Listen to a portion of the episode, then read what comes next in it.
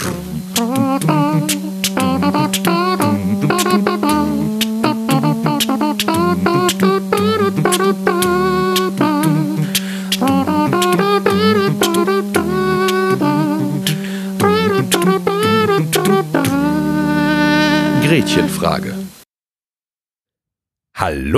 Herzlich willkommen zu einer neuen Ausgabe der Gretchenfrage, dem gesellschaftlich-theologischen Podcast aus Gelsenkirchen. Und heute haben wir uns einmal mehr Leute in den Podcast geholt, die tatsächlich nicht bei uns sitzen, auch wenn sie so klingen, denn sie sind in Berlin. Und damit haben wir einmal äh, den Willem und den Matthias und ich glaube, die übernehmen ihre Vorstellung einmal selber kurz. Ähm, hallo Matthias, hallo Willem, wen haben wir da eigentlich am Mikrofon? Hallo zusammen, also ich bin äh, Matthias Schomarischeppi. Ich äh, wohne hier in Berlin, bin allerdings Schweizer Kann man und äh, bin Blogger, also hobbymäßiger Blogger und äh, bin Herausgeber des katholischen Lifestyle-Blogs The Catwalk, äh, wo wir über das Schöne und das Gute und das Wahre regelmäßig posten, dann quasi täglich. Ja, ich bin Willem. Willem Arendt, äh, arbeite hier irgendwie in Berlin äh, unter anderem auch an einem Podcast, der ja von euch sogar schon mal gefeatured wurde. Ähm, ja, und zwar Gott bewahre, wer es noch nicht kennt, gottbewahre.de ist ein sehr guter Podcast. Ja, und, das ist ja so, äh, das ist ja vollkommen richtig. ja, ja, ich weiß. Und äh, ja, lebe hier äh, schon immer, bin hier aufgewachsen und freue mich jetzt mit euch nach Gelsenkirchen geschaltet zu sein. Genau, und äh, dafür gibt es tatsächlich einen Grund, warum wir das gemacht haben. Und ähm, der betrifft zunächst einmal Matthias und mich. Und wir haben gerade schon überlegt, woher wir uns eigentlich kennen. Ähm, Matthias, erinnerst du das eigentlich noch? Weil ich habe das tatsächlich nicht mehr auf dem Schirm. Ja, also ich glaube, ich, äh, ich habe dich einfach mal geaddet, weil ich äh, selbst auch auf diesen äh, Podcast gestoßen bin von euch, auf die Gretchenfrage. Ja, und da wollte ich mal, äh, äh, also ich war zuerst ein bisschen äh, sehr interessiert an diesem, also bin ich auch jetzt noch sehr interessiert am, Podcast, aber ich war zuerst ein bisschen, oh wow, das kommt ja eher nicht aus der konservativen Ecke, wo äh, ich mich verorten würde, mhm. um es mal äh, klar zu sagen. Aber trotzdem fand ich das, das Projekt sehr interessant und ich dachte, hey, äh, einer von beiden ist da auf Facebook aktiv, den äh, fügst du mal hinzu. Und äh, wir haben uns ja dann ab und zu ausgetauscht. Ich weiß, ich bin, glaube ich, dein Quotenkonservativer bei deinen Freunden. Ich weiß es nicht. Deswegen darf ich jetzt bloß mich nicht als Liberaler outen. Nein, bin ich auch gar nicht. Äh, aber ich glaube, es ist so ein bisschen, äh, ich finde es total eine Bereicherung, mit dir den Austausch zu pflegen, weil du hast immer den komplett anderen Ansatz, egal welche Frage das ich stelle. Äh, aber äh, das Schöne ist, wir können uns quasi über alles äh, religiöse, theologische unterhalten und äh, trotzdem dabei gut befreundet sein, auch wenn das wir unterschiedliche Ansätze haben.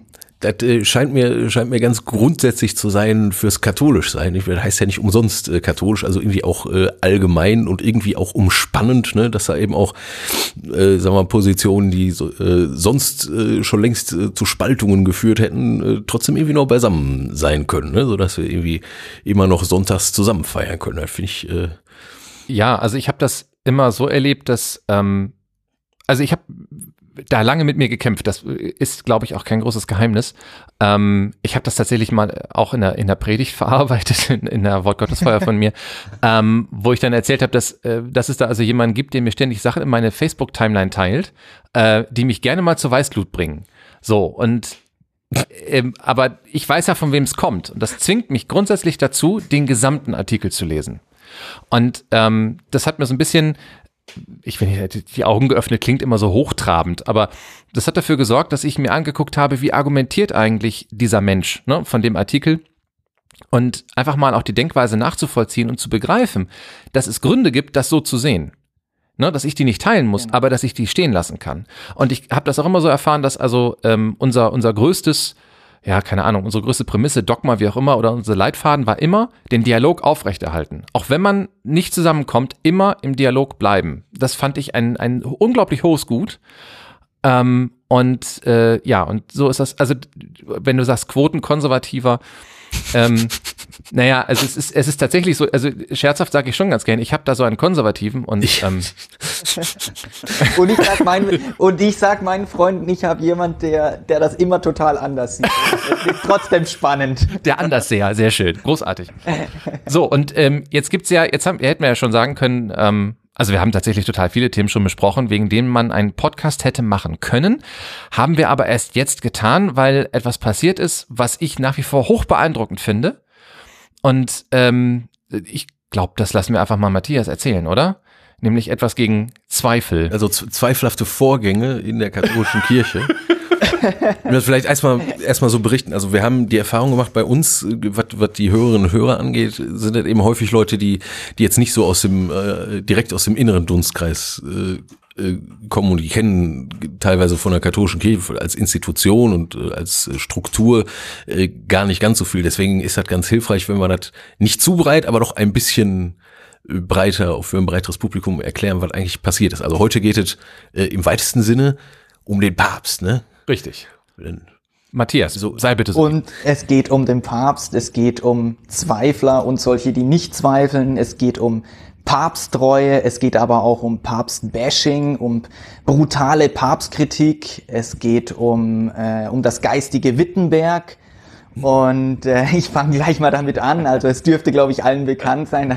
Der, Heilige Vater hat im letzten Jahr, im letzten Frühjahr dieses äh, apostolische Schreiben Amoris Laetitia herausgegeben das äh, in der Anfangszeit eigentlich äh, sehr, sehr äh, gut rezipiert wurde. Äh, äh, in allen katholischen Kreisen oder in, in diesen ganzen katholischen Kreisen übergreifend. Und das Ganze hat sich dann allerdings gerade im konservativen Milieu, im streng konservativen Milieu, äh, allerdings seit November, Dezember äh, äh, granatenmäßig geändert, weil es gab vier Kardinäle, unter anderem den, den Intimfeind von Papst Franziskus, den Kardinal Burke, aber auch den deutschen Kardinal Meissner, die öffentlich, coram publico, äh, quasi Zweifel angemeldet haben, sogenannte Dubias, die sie dem Heiligen Vater in Briefform gestellt haben. Jetzt muss man natürlich wissen, ich bin allerdings äh, kein Theologe, im Gegensatz zu euch, ich bin allerdings höchstens ein Hobby-Theologe, ich habe das nicht studiert, das interessiert mich aber wahnsinnig. Äh, ich habe mich ein bisschen damit befasst und es geht grundsätzlich darum, dass man dem Heiligen Vater quasi mit einer dogmatischen Pistole äh, auf der Brust, äh, die oder die dogmatische Pistole an die Brust gehalten hat und gesagt hat, du musst jetzt, obwohl du ein pastorales Schreiben herausgegeben hast, das keine dogmatische Verbindlichkeit hat, musst du auf die Dogmatik antworten. Und äh, meiner Meinung nach antwortet der Heilige Vater ganz, äh, es ist sehr gut, dass er nicht antwortet. Und er sollte meiner Meinung nach auch auf gar keinen Fall antworten, weil das würde äh, sein Amt eigentlich auch beschädigen, weil er sich da dem Druck von außen beugt. Jetzt muss man sagen, zur Tradition der allgemeinen Dubia, das ist etwas ganz Normales innerhalb der Kirche, das gab es immer, wird es hoffentlich auch immer geben. Da ist überhaupt nichts äh, Kritikwürdiges dran. Es geht mir bei diesen speziellen Dubia von diesen vier Kardinälen vom vergangenen äh, Dezember oder November geht es mir darum, dass die öffentlich gemacht wurden. Und das hat meiner Meinung nach erst diese ganze Verwirrung äh, unter das Christenvolk äh, gebracht, äh, weil äh, vor allem Konservative, die schon beim ersten Bonner Serra des Heiligen Vaters, als er gewählt wurde, schon schockiert waren. Also da gibt's gewisse Kreise, die um Gottes Willen, der ist, äh, der kommt hier nicht mit der Tiara aufgefahren, wie wir das erwartet hatten. Das ist diese Dreifachkrone, die die Päpste genau. früher genau, noch also, hatte, ne? Also, genau, also äh, ich glaube Johannes der 23. Es, es kam, war der letzte, der die noch aufhatte, ne? Einmal. Ja. Das kann, das kann gut sein, dass er das war, ja. Also ziemlich sicher hat er eine auf, aber ja. ja aber Auch nur am Anfang, glaube ich. Genau. Also jedenfalls äh, kam dieser Heilige Vater als einer von uns. Er ist zwar Stellvertreter Gottes, Stellvertreter Christi auf Erden, aber er kam daher, als ob er einer von uns wäre, mit diesem berühmten Bonacera, als er da frisch gewählt wurde. So, und da hat das die Ersten natürlich schon vor dem Kopf gestoßen. Was ist das für einer und so weiter. Und die haben dann, äh, also es gab immer wieder Kritik jetzt an Papst Franziskus, aber dass sich das jetzt so in einer Weise verhärtet hat, dass es gar nicht mehr darum geht, äh, äh, sozusagen äh, Kritik aus einer, einem so konstruktiven Aspekt herauszuüben, sondern dass man quasi nur noch das Haar in der Suppe sucht, äh, wenn es um, um den Heiligen Vater geht. Und das hat sich halt extrem potenziert, seit, seit es diese Dubias gibt. Jetzt bin ich ja selbst, wie ich vorhin schon gesagt habe, eher in der konservativen Ecke zu verorten. Was meine Glaubensausrichtung betrifft, ich bin sehr traditionell eingestellt, bin ein Freund der lateinischen Messe. Wenn ich die Möglichkeit habe, besuche ich diese sehr gerne. Äh, bin auch in dieser, äh, in dieser Messform sozusagen groß geworden und äh, würde mich also wirklich in diesem konservativen Spektrum verorten. Und äh, mir hat es oder mich hat es da zusehends, äh, habe ich mich wahnsinnig drüber geärgert, dass gerade aus diesem Milieu heraus, das sich ja sonst so besonders papsttreu gibt oder das gerade noch unter Papst Benedikt da massiv mobil gemacht hat äh, gegen Papstkritiker wollte man sich besonders romtreu geben und hat dann auch äh, große Initiativen gestartet, um äh, den äh, damaligen Heiligen Vater Papst Benedikt zu unterstützen, dass ausgerechnet diese Kreise äh, jetzt massiv gegen Franziskus mobil machen. Und jetzt kann man natürlich sagen, boah, also in meiner Gemeinde ist das nicht der Fall, aber ich bin nun mal als Blogger jetzt auch recht oft im Internet unterwegs und da nicht nur in einer Facebook-Gruppe, sondern so ziemlich in 98 Prozent der katholisch-christlichen Facebook-Gruppen. Also ich bin über 500 Gruppen auf Facebook aktiv und ich äh, lese auch, was andere äh, so machen. Und ja, das, äh, das ist, äh, das sind sogenannte Echokammern, selbstverständlich, das darf man jetzt auch nicht überbewerten, ähm, aber ich habe einfach festgestellt, dass, äh, dass es quasi schon zum guten Ton gehört bei besonders romtreuen Katholiken oder dass es eben schick geworden ist unter Konservativen, sich schlecht oder äh, despektierlich über den Heiligen Vater zu äußern, vom, vom Vorwurf, er sei ein Heretiker bis äh, klaren Todesdrohungen oder beziehungsweise sich darüber freuen, er ist schon 80 Jahre alt. Ähm, und da habe ich einfach gesagt, da stimmt etwas nicht. Also das kann nicht sein, äh, dass ich mir jetzt als Konservative den Heiligen Vater äh, schlecht machen lasse. Und äh, besonders verärgert bin ich auch äh, oder maßgeblich äh, dazu geführt hat, dass ich mich natürlich auch in der gesellschaftspolitischen Diskussion als Konservativer nicht mehr wiederfinden kann. Für Konservative ist es immer, äh, es ist immer weniger möglich, in der Politik Fuß zu fassen, weil es keine konservativen Flügel in anderen Parteien mehr gibt. Und das Konservative wurde quasi okkupiert von der AfD. Und das ist so äh, ein Schreckgespenst, weil es jetzt schon zu spät ist. Es gibt keine äh, großen konservativen Bürgerbewegungen mehr außerhalb der AfD. Und ich habe einfach gesagt, jetzt müssen wir einen Schuss vor dem Bug geben. Wir müssen einen Weckruf machen gegen die Erosion des Glaubens, an die, gegen die hierarchische Verfasstheit der Kirche, weil hier das Papsttum als solches äh, brutalst angegriffen wird von konservativen Katholiken, zu denen ich mich selbst zählen würde, allerdings nicht zu denen, die äh, die Hohn und Spott äh, in Eimern über den Heiligen Vater gießen. Und deswegen habe ich mich äh, oder haben wir der äh, zweite Leiter, der stellvertretende Chefredakteur von meinem Online-Magazin The Catwalk, Friedrich Reusch. Wir haben uns entschieden, einen Weckruf zu starten, ein Manifest für 2017. Wir haben es Sine Dubiis genannt, in Anlehnung an eben diese Dubias, an diese Zweifel, wo wir einfach sagen, wir gehen, wir stehen zu 100 Prozent hinter dem Heiligen Vater. Wir haben keine Zweifel daran, dass äh, der Heilige Geist durch die Kirche wirkt, das seit 2000 Jahren tut und, äh, und es auch weiterhin tun wird und deswegen einfach eine Solidaritätsbekundung an den Heiligen Vater.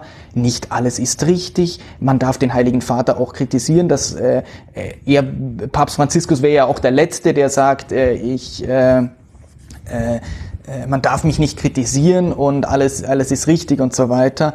Ähm, aber es geht um die Art und Weise. Äh, C'est la qui fait la musique und äh, äh, da wollte ich einfach nicht mitmachen und da wollten wir nicht mitmachen. Und wie sich gezeigt hat, äh, haben wir eine sehr brisante Diskussion aufgegriffen. Also das wurde quasi von allen relevanten katholischen Medien in Österreich, der Schweiz und in Deutschland äh, wurde dieser Aufruf äh, wurde dieser Aufruf gebracht oder beziehungsweise wurde darüber berichtet. Und damit haben wir unser Ziel total erreicht. Das war nicht mal intendiert. Wir wollten einfach für uns persönlich mal festhalten, hey, wir sind konservativ, aber wir lassen uns unseren Heiligen Vater nicht auf diese Weise schlecht machen. Und ähm, das äh, hat ganz, ganz viele Leute gefreut, aber auch äh, sehr viele verärgert. Wir würden da kurz mal im Rein grätschen tatsächlich schon.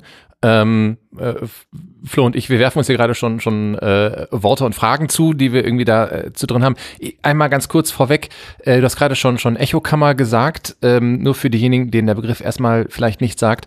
Ähm, Echokammer oder Echo Chamber ähm, bezeichnet einen virtuellen Raum, in dem eine Meinung ähm, immer nur wieder hin und her geworfen wird. Also ähm, vier Leute haben die gleiche Meinung, aber weil sie sie sehr laut sich gegenseitig entgegenbrüllen und immer wieder wiederholen, hat man den Eindruck, dass irgendwie 500 bis 1500 Leute diese Meinung teilen. Und so bleibt man aber immer im gleichen Kreis. Also, also meine, da sieht man halt, so wie man, so wie man halt drauf ist, so, so liest äh, und konsumiert man halt auch Medien, ne? Genau. Ähm, und dementsprechend stellt sich einem halt auch die Wirklichkeit dar. Ne? Das ist ja jetzt erstmal Jetzt so, so also ne, Gegenbeispiel wäre also das, was ich so lese. Also ich das das einzige, was ich mitbekommen habe an Papstbashing, ist das neulich, aber dann muss es auch schon bis äh, irgendwie bis Tagesschau oder Spiegel oder so kommen, äh, dass in Rom äh, von entsprechenden ähm, papstkritischen, extrem konservativen Kreisen eine große Plakatkampagne äh, gefahren wurde. Ne? Die natürlich also. abgefeiert wurde. bei den deutschen Papstkritikern. Ja, ja, se selbstverständlich, aber, aber das ist, das ist im Grunde, also ich, natürlich krieg, krieg, krieg auch ich, äh, der ich jetzt nicht äh, konservative Blogs in erster Linie lese oder so, ne, äh, kriege ich davon was mit. Ähm, aber es ist, es riecht mich halt nicht auf, ne.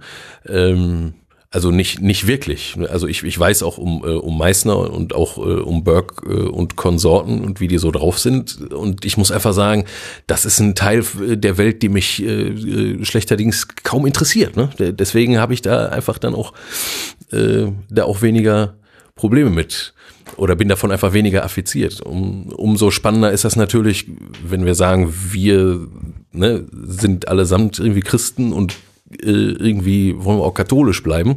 Äh, umso wichtiger ist das, dass man halt eben über solche Phänomene dann eben auch miteinander ins Gespräch kommt, weswegen ich mich sehr freue, dass ich, äh, dass mir da der Horizont erweitert wird. Auch, ne? Ja, so. das hoffen wir doch. Das, naja, ähm, also, also ohne Witz, das ist schon, schon gut. Matthias, magst du, also vielleicht ich tue mich da immer un unglaublich schwer mit, weil eigentlich bin ich der festen Überzeugung, es sollte diese Lagerbildung konservativ-liberal nicht geben, weil ich glaube, dass sie nicht hilfreich ist. Da äh, würde ich dir sogar äh, zustimmen. So, jetzt bin ich aber fürchte ich einer der ersten, der in der Praxis diese Einteilung macht. weil es äh, natürlich auch unglaublich einfach ist zu sagen, ach guck mal, aus der Ecke kommt der, ne? Du hattest, glaube ich, auch mir mal so ein Dokument ähm, äh, zugeschickt, was eine Antwort sein sollte auf, auf, deine, auf dein Manifest. Und dann äh, war also ganz unten äh, war da irgendwie ähm, ein Hinweis auf der große äh, Lefebvre hat das schon erkannt und da habe ich gedacht, alles klar, ich weiß, wo die herkommen, aus welcher Ecke die argumentieren, muss ich mich nicht weiter drum kümmern. Ne? So. Mhm. Also das macht es natürlich auch total einfach, irgendwie eine, ähm, eine Orientierung zu finden, wenn man in diesen Lagern denkt. Jetzt habe ich aber ja durch dich gelernt, dass ähm, konservativ nicht gleich konservativ ist. Ich habe übrigens ein bisschen gelacht, wenn ich ehrlich bin. Ich habe irgendwo auf, auf äh, Catwalk habe ich ähm, einen Artikel gelesen, wo jemand, äh, ein, ein vermeintlich konservativer, auf andere Leute draufgehauen hat, die auch sagen, sie wären konservativ, von denen er aber sagte, das sind die, die sind alles nur nicht konservativ. Und da habe ich, also offenbar gibt es auch da äh, harte Meinungsverschiedenheiten, wer sich denn jetzt so nennen darf. Das finde ich sehr genau. witzig. Es geht um die Meinungshoheit. Es geht um die genau. Meinungshoheit genau. und da haben wir jetzt massiv, äh, da sind wir massiv eingesprungen, weil wir eben nicht diesen Leuten die Meinungshoheit überlassen möchten, äh, äh, dieser oder diesen kleinen, dieser kleinen Echokammer, die, äh, die sagt, ja, alles, was aus Rom kommt, ist schlecht und äh, der Heilige Vater heretisch und äh, mhm. weil, äh, weil er in einer Fußnote, also ich meine, diese Leute Leute haben, ich, ich bezweifle, dass überhaupt jemand davon äh, Amoris Letizia äh, gelesen hat. Mhm. Äh, wenn sie etwas gelesen haben, dann ist es die, äh, das sind, dann sind es entsprechende Fußnoten, mhm. äh, die, äh, die man auf unterschiedliche Weise interpretieren kann.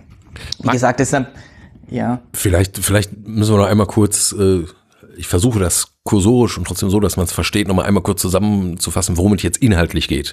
Also ne, Dankeschön, mach bis, bitte, ja. bis zu Amoris Letizia. Äh, was im Hintergrund steht, ist ja, ist ja grundsätzlich, sagen wir mal, ähm, gesellschaftlicher Wandel, ähm, unterschiedliche Lebensmodelle und die Kirche ringt jetzt äh, um, äh, ja, um eine, um eine neue Einstellung dazu. Ne? So, also gerade ne, so Fragen wie wiederverheiratet, äh, geschieden, überhaupt äh, Familienbilder und so weiter. So, da, da hat die Welt sich massiv verändert. Kurzer Hinweis auf unsere Folge zur Familiensynode, ja. da wird das nochmal erklärt, ja, genau, so. Problem. Und das wäre dann eben auch äh, ein so ein Punkt. So, das, äh, das wurde, äh, das wurde an höchster Stelle bemerkt. Ähm, äh, ne, auch von der Hierarchie, so dass dann eben zu äh, also die Bischöfe zur Synode geladen wurden, weil klar war, da, da können wir jetzt nicht einfach äh, so immer weitermachen, da müssen wir mal überlegen, dass man eben auch, äh, dass man eben auch ne, äh, wieder eine Stimme hat oder so, oder dass wir einfach auch einen, einen inneren Diskurs haben, ne, wie, wie dem zu begegnen ist, dem gesellschaftlichen Wandel. So, das äh, hat er natürlich schlau gemacht, Papst Franziskus, und hat diese Synode einberufen und hat die im Grunde auch mit, äh, mit sehr viel Möglichkeiten und Macht ausgestattet. Ne? Hat also die Bischöfe, seine Bischöfe, Mitbischöfe gefragt, wie, wie sieht das mhm. aus, wie verhalten wir uns in bestimmten Fragen ähm, und äh, hauen wir nicht vielleicht mal sowas wie eine neue Meinung oder eine reformulierte äh, Meinung raus, ne? gerade eben was, auch äh, äh, die Lebensformen, die die Kirche empfiehlt oder die Lebensformen, die die Kirche empfiehlt, äh, angeht. So, ähm, dann gab's die Synode, äh, in zwei großen Schritten und die ist äh, letztlich eben, äh, haben die sich nicht durchringen können, ähm, ähm, irgendwie selber was äh, zu sagen, außer halt die kritischen Fragen noch deutlicher hervorzukehren. So, ähm, dann lag der Ball am Ende wieder beim Papst, ne, weil die Synode ja nichts, äh, also nichts Wesentliches äh, gebracht hat. So, jetzt warten also alle, wie das halt so ist in Hierarchien, soll der Chef das halt entscheiden. Ähm, und dann kam Amoris Letizia. Und äh, also die Freude der Liebe, was, äh, was ein relativ dickes, sehr ausführliches, äh, im Grunde auf alle wesentlichen Fragen irgendwie bezugnehmendes ähm, Textwerk äh, ist, aber was es halt nicht ist, und das hast du ja gerade schon gesagt, äh, also es enthält keine, ähm, keine dogmatischen Aussagen, sondern es ist halt äh, sehr genau. dicht dran an der Praxis Jesu, sehr dicht dran an den biblischen Texten und der andere Pol, äh, sehr dicht dran an der pastoralen äh, Wirklichkeit. Das heißt, wie Kirche äh, den Gläubigen begegnet in der Praxis, wirklich im Alltag, ne? Nicht äh, sehr richtig. So. Also die äh, Kirche hat die Kirche hat es in den letzten Jahrzehnten total versäumt, äh, beispielsweise äh, äh, Ehevorbereitungskurse in einem Umfang anzubieten, die der Sache gerecht gewesen oder der Sache gerecht worden wären. Und da hat, das hat Heilige Vater erkannt und er hat ja schon im Vorfeld von Amoris Letizia beispielsweise diese Aussage gemacht, die auch massiv kritisiert wurde, wo er gemeint hat, ja, äh, ganz ehrlich, über 50 Prozent der Ehe sind gar nicht gültig geschlossen, sozusagen. Mhm. Und da, das ist ja quasi eine totale Verdemütigung der Kirche oder von ihm quasi, dass er das zugibt, sozusagen, dass er das sagt, hey, da hat der Klerus ja auch brutal versagt. Mhm. Und ähm, ja, Amoris Letizia ist ein erster Schritt dazu. Ich meine, wenn man das liest, das kann man als wunderbare äh, Ehevorbereitung auch lesen. Da sind ganz viele praktische Tipps auch dabei. Ja. Ja, ja, wobei die, die Grundlinie, ähm, also ich habe es äh, ich muss gestehen, ich habe es nicht, äh, ich habe es nicht in Gänze und sehr intensiv gelesen, aber äh, in Auszügen. Äh, aber alles, was mir äh, in, ins Auge gefallen ist und äh, zu Bewusstsein in Verstand gekommen ist, ist halt, dass die äh, die Bottomline quasi, auf die er immer wieder zurückfällt, dass äh, wieder Barmherzigkeit ist letztlich. Ne? Ja. Also das ist wieder ein theologisch aufgeladener äh, Begriff. So und das ist natürlich das ist natürlich jetzt für, in meiner Fantasie zumindest für, für so richtig äh, äh knallharte Konservative, die äh, Schwarz- und Weiß-Unterscheidungen brauchen, ne? für ihr Selbstverständnis, die richtig und falsch klar definiert haben müssen und zwar nicht zwar nicht im Einzelfall oder im eigenen Geist, sondern möglichst äh, in etwas, was man für objektiv halten kann, so, so ne, ähm, ist das natürlich schwierig, ne? Weil das wirkt halt wie äh, Rumgeeier ne? möglicherweise auf solche Leute, wie Unentschlossenheit und wie, äh, wie möglicherweise gefährliche äh, Unanständigkeiten auch noch befördern, dadurch, dass man sie nicht äh, rechtzeitig ausschimpft oder verbietet oder direkt ganz äh, rauswirft oder was auch immer so. Also so, so verstehe ich das irgendwie, ne? Anders kann ich das. Ja, absolut, absolut. Das also ist, mir, äh, ja. Ich habe den, den, den ähm, den Eindruck, das macht auch so ein bisschen vielleicht die, diese, dieses Fragendokument. Ich habe das gerade mal tatsächlich nochmal gesucht. Also diese Dubia, die ähm, äh, gestellt wurden von den, von den, wie viel sind jetzt? Vier Kardinäle, ne? Nicht fünf. Genau. Vier, ja. Ähm, dass die, äh, die sind ja in Frageform gestellt. Und Ja. immer in, gilt denn nicht mehr das? Ne? Ja gut, aber das ist schon gar keine Frage mehr, ne? Ja, aber Das ist- na, natürlich ist das, ist das ein Vorwurf verkleidet als Frage, aber der Punkt ist, Genau, und das aber- ist ja der Punkt, wo ich angreife. Ja, genau, aber, aber die Idee dahinter ist ja, es gibt eine ewige Wahrheit, die immer schon so war und die jetzt bitte auch so zu bleiben hat. Also da schwingt ja, also wenn Sie das so formulieren, finde ich, klingt da auch so ein bisschen Angst raus, so äh, ist, ist die Regel jetzt weg. So, ne?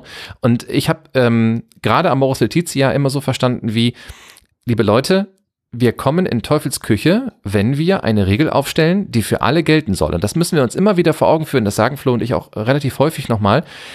Wenn der Papst etwas sagt und sagt, dass das gilt jetzt, irgendeine Regel aufstellt, dann muss er eben auch bedenken, diese Regel gilt für Bistümer in China, genauso wie für die in Südafrika, genauso wie für die in Europa und für die in Nordamerika. Und ähm, bei manchen Regeln, die uns komplett archaisch vorkommen, da sagen die Bischöfe in Afrika sehr zu Recht, nehmt uns die bitte nicht weg, wir brauchen die, sonst können wir hier unser, unser Kirchenvolk nicht führen. Und alles, was ähm, Franziskus, finde ich, getan hat, ist zu sagen, ja, wenn das so unterschiedlich ist, liebe Leute, liebe Bischöfe, dann nehmt doch mal euer Amt als oberste Kirchenleitung eurer Diözese und das sind sie. Bischöfe sind auch ähm, Leiter des Kirchenrechtes ne? und, und eben auch, auch eben die Chefs, im Grunde genommen ist der Papst ja auch nichts anderes als der Bischof von Rom, das ernst zu nehmen und zu sagen, ja, dann macht doch bitte in dieser Frage der Ehe und der Familie in euren Bistümern, was ihr für angemessen haltet, weil ihr deutlich besser wisst als ich, ähm, was in diesen Bistümern gut funktioniert und was, was angemessen und gerecht und barmherzig ist. Also letztlich äh, wird den Bischöfen bloß anempfohlen, was, äh, was den Christen und dann nicht nur den nicht nur den katholischen grundsätzlich anempfohlen, äh, ist nämlich, äh, nämlich zu freien, selbstbewussten und vor allem äh, selbstverantwortlichen Individuen zu, werden, ne? die, ähm, die ihre je, ihre je persönliche Gottesbeziehung irgendwie auch ins Leben mitnehmen, also Verantwortung zu übernehmen, ne? So. Ähm, sich selber ernst zu nehmen. Und da, und das ist halt irgendwie, kann ich irgendwie manchmal auch nachvollziehen, so psychologisch ist für manche Leute einfach schwierig. Ne? Hätte man lieber, äh, hätte man lieber einfach eine klare Regel, die einem dann sagt, ey, du bist in Ordnung, ne? Wenn du nur das und das machst und das ja, und das lässt. aber.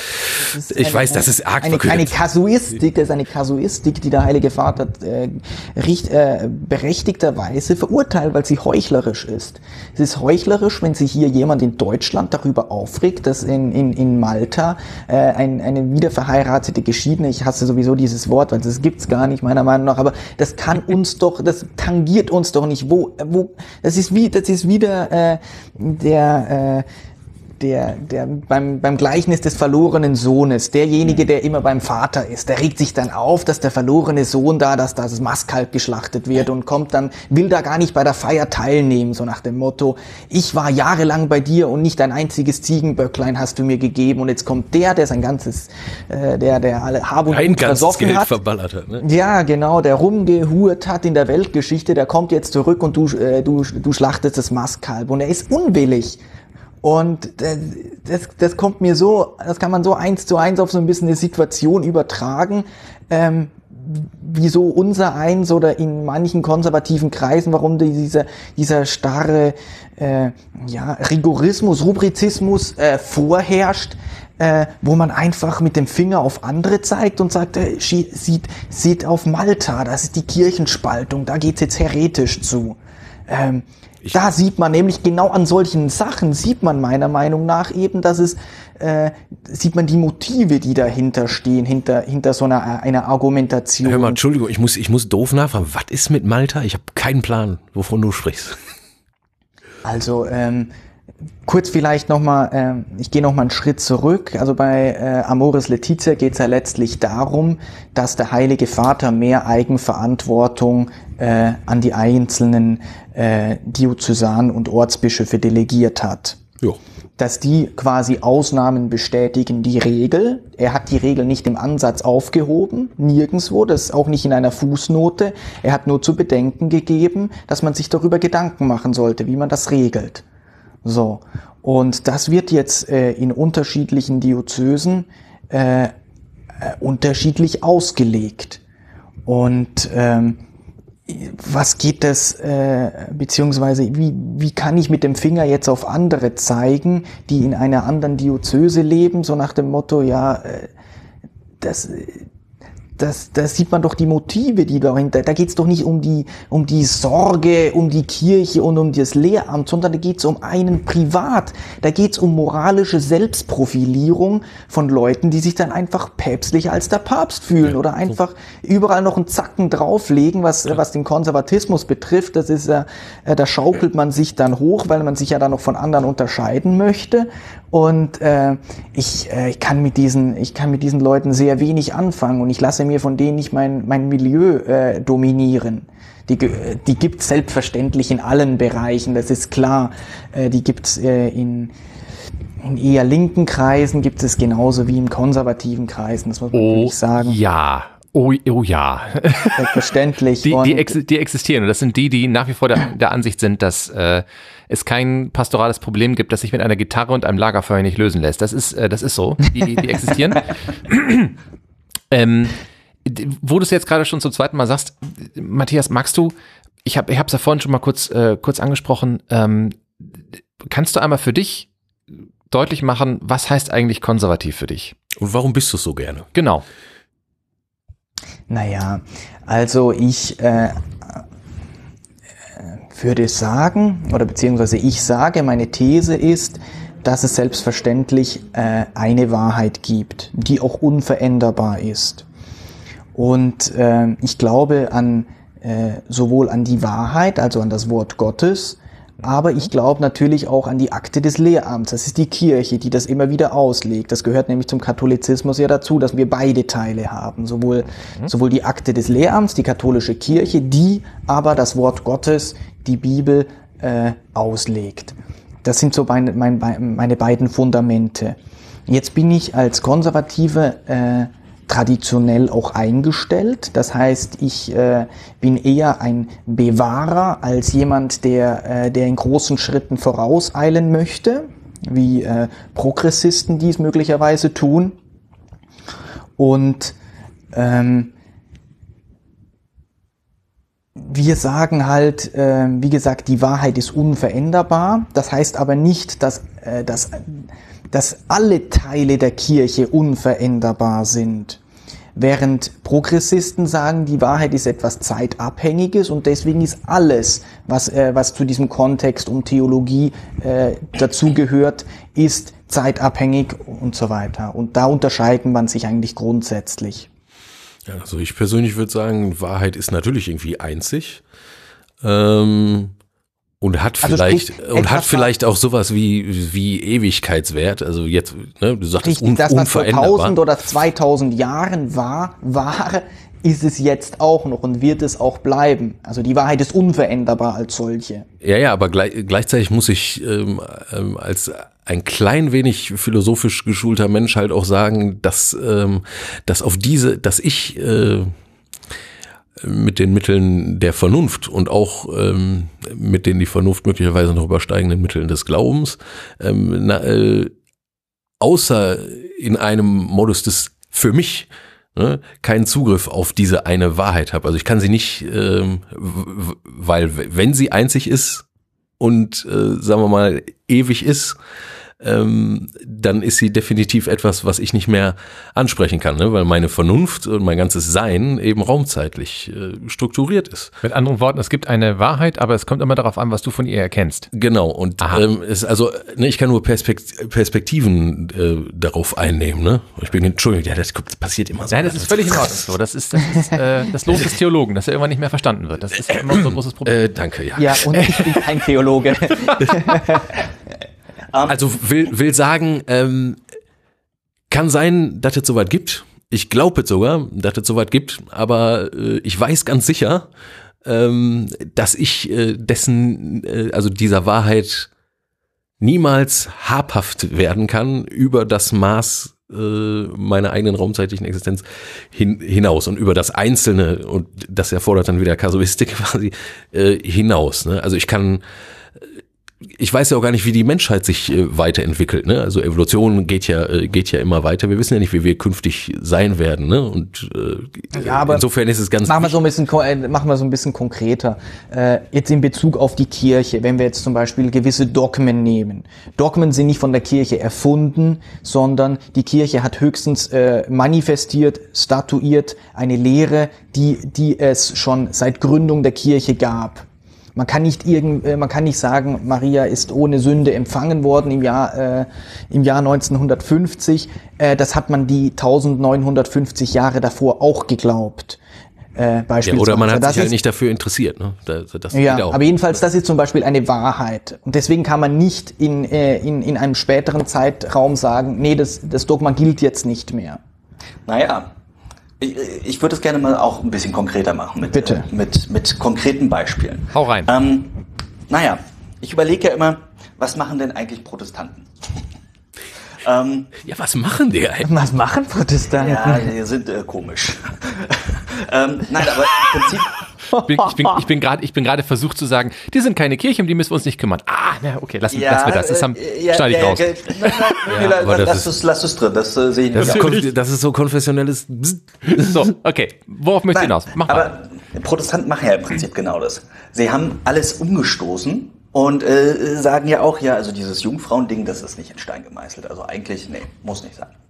Und ich meine, da ist ja im Prinzip eine Wahrheit umgestoßen worden. Jetzt ist die Frage, ob das gut oder schlecht, richtig, falsch war, aber da ist es mal konkret gemacht worden. Also ich glaube, etwas umstoßen, äh, weil man vielleicht eine andere Meinung hat, ist nicht unbedingt schlimm. Auch wenn das Beispiel jetzt vielleicht nicht das Beste ist. Ähm, aber zum Beispiel eine Ehe. Wozu brauche ich denn einen Trauschein? Die Ehe ist ja ein Sakrament, was zwischen den Eheleuten gespendet wird. Nicht wahr? Und Ganz genau. Äh. ist das ein Blutdruckmessgerät? Nein, Entschuldigung. Nee, das war, glaube ich, eine Bohrmaschine.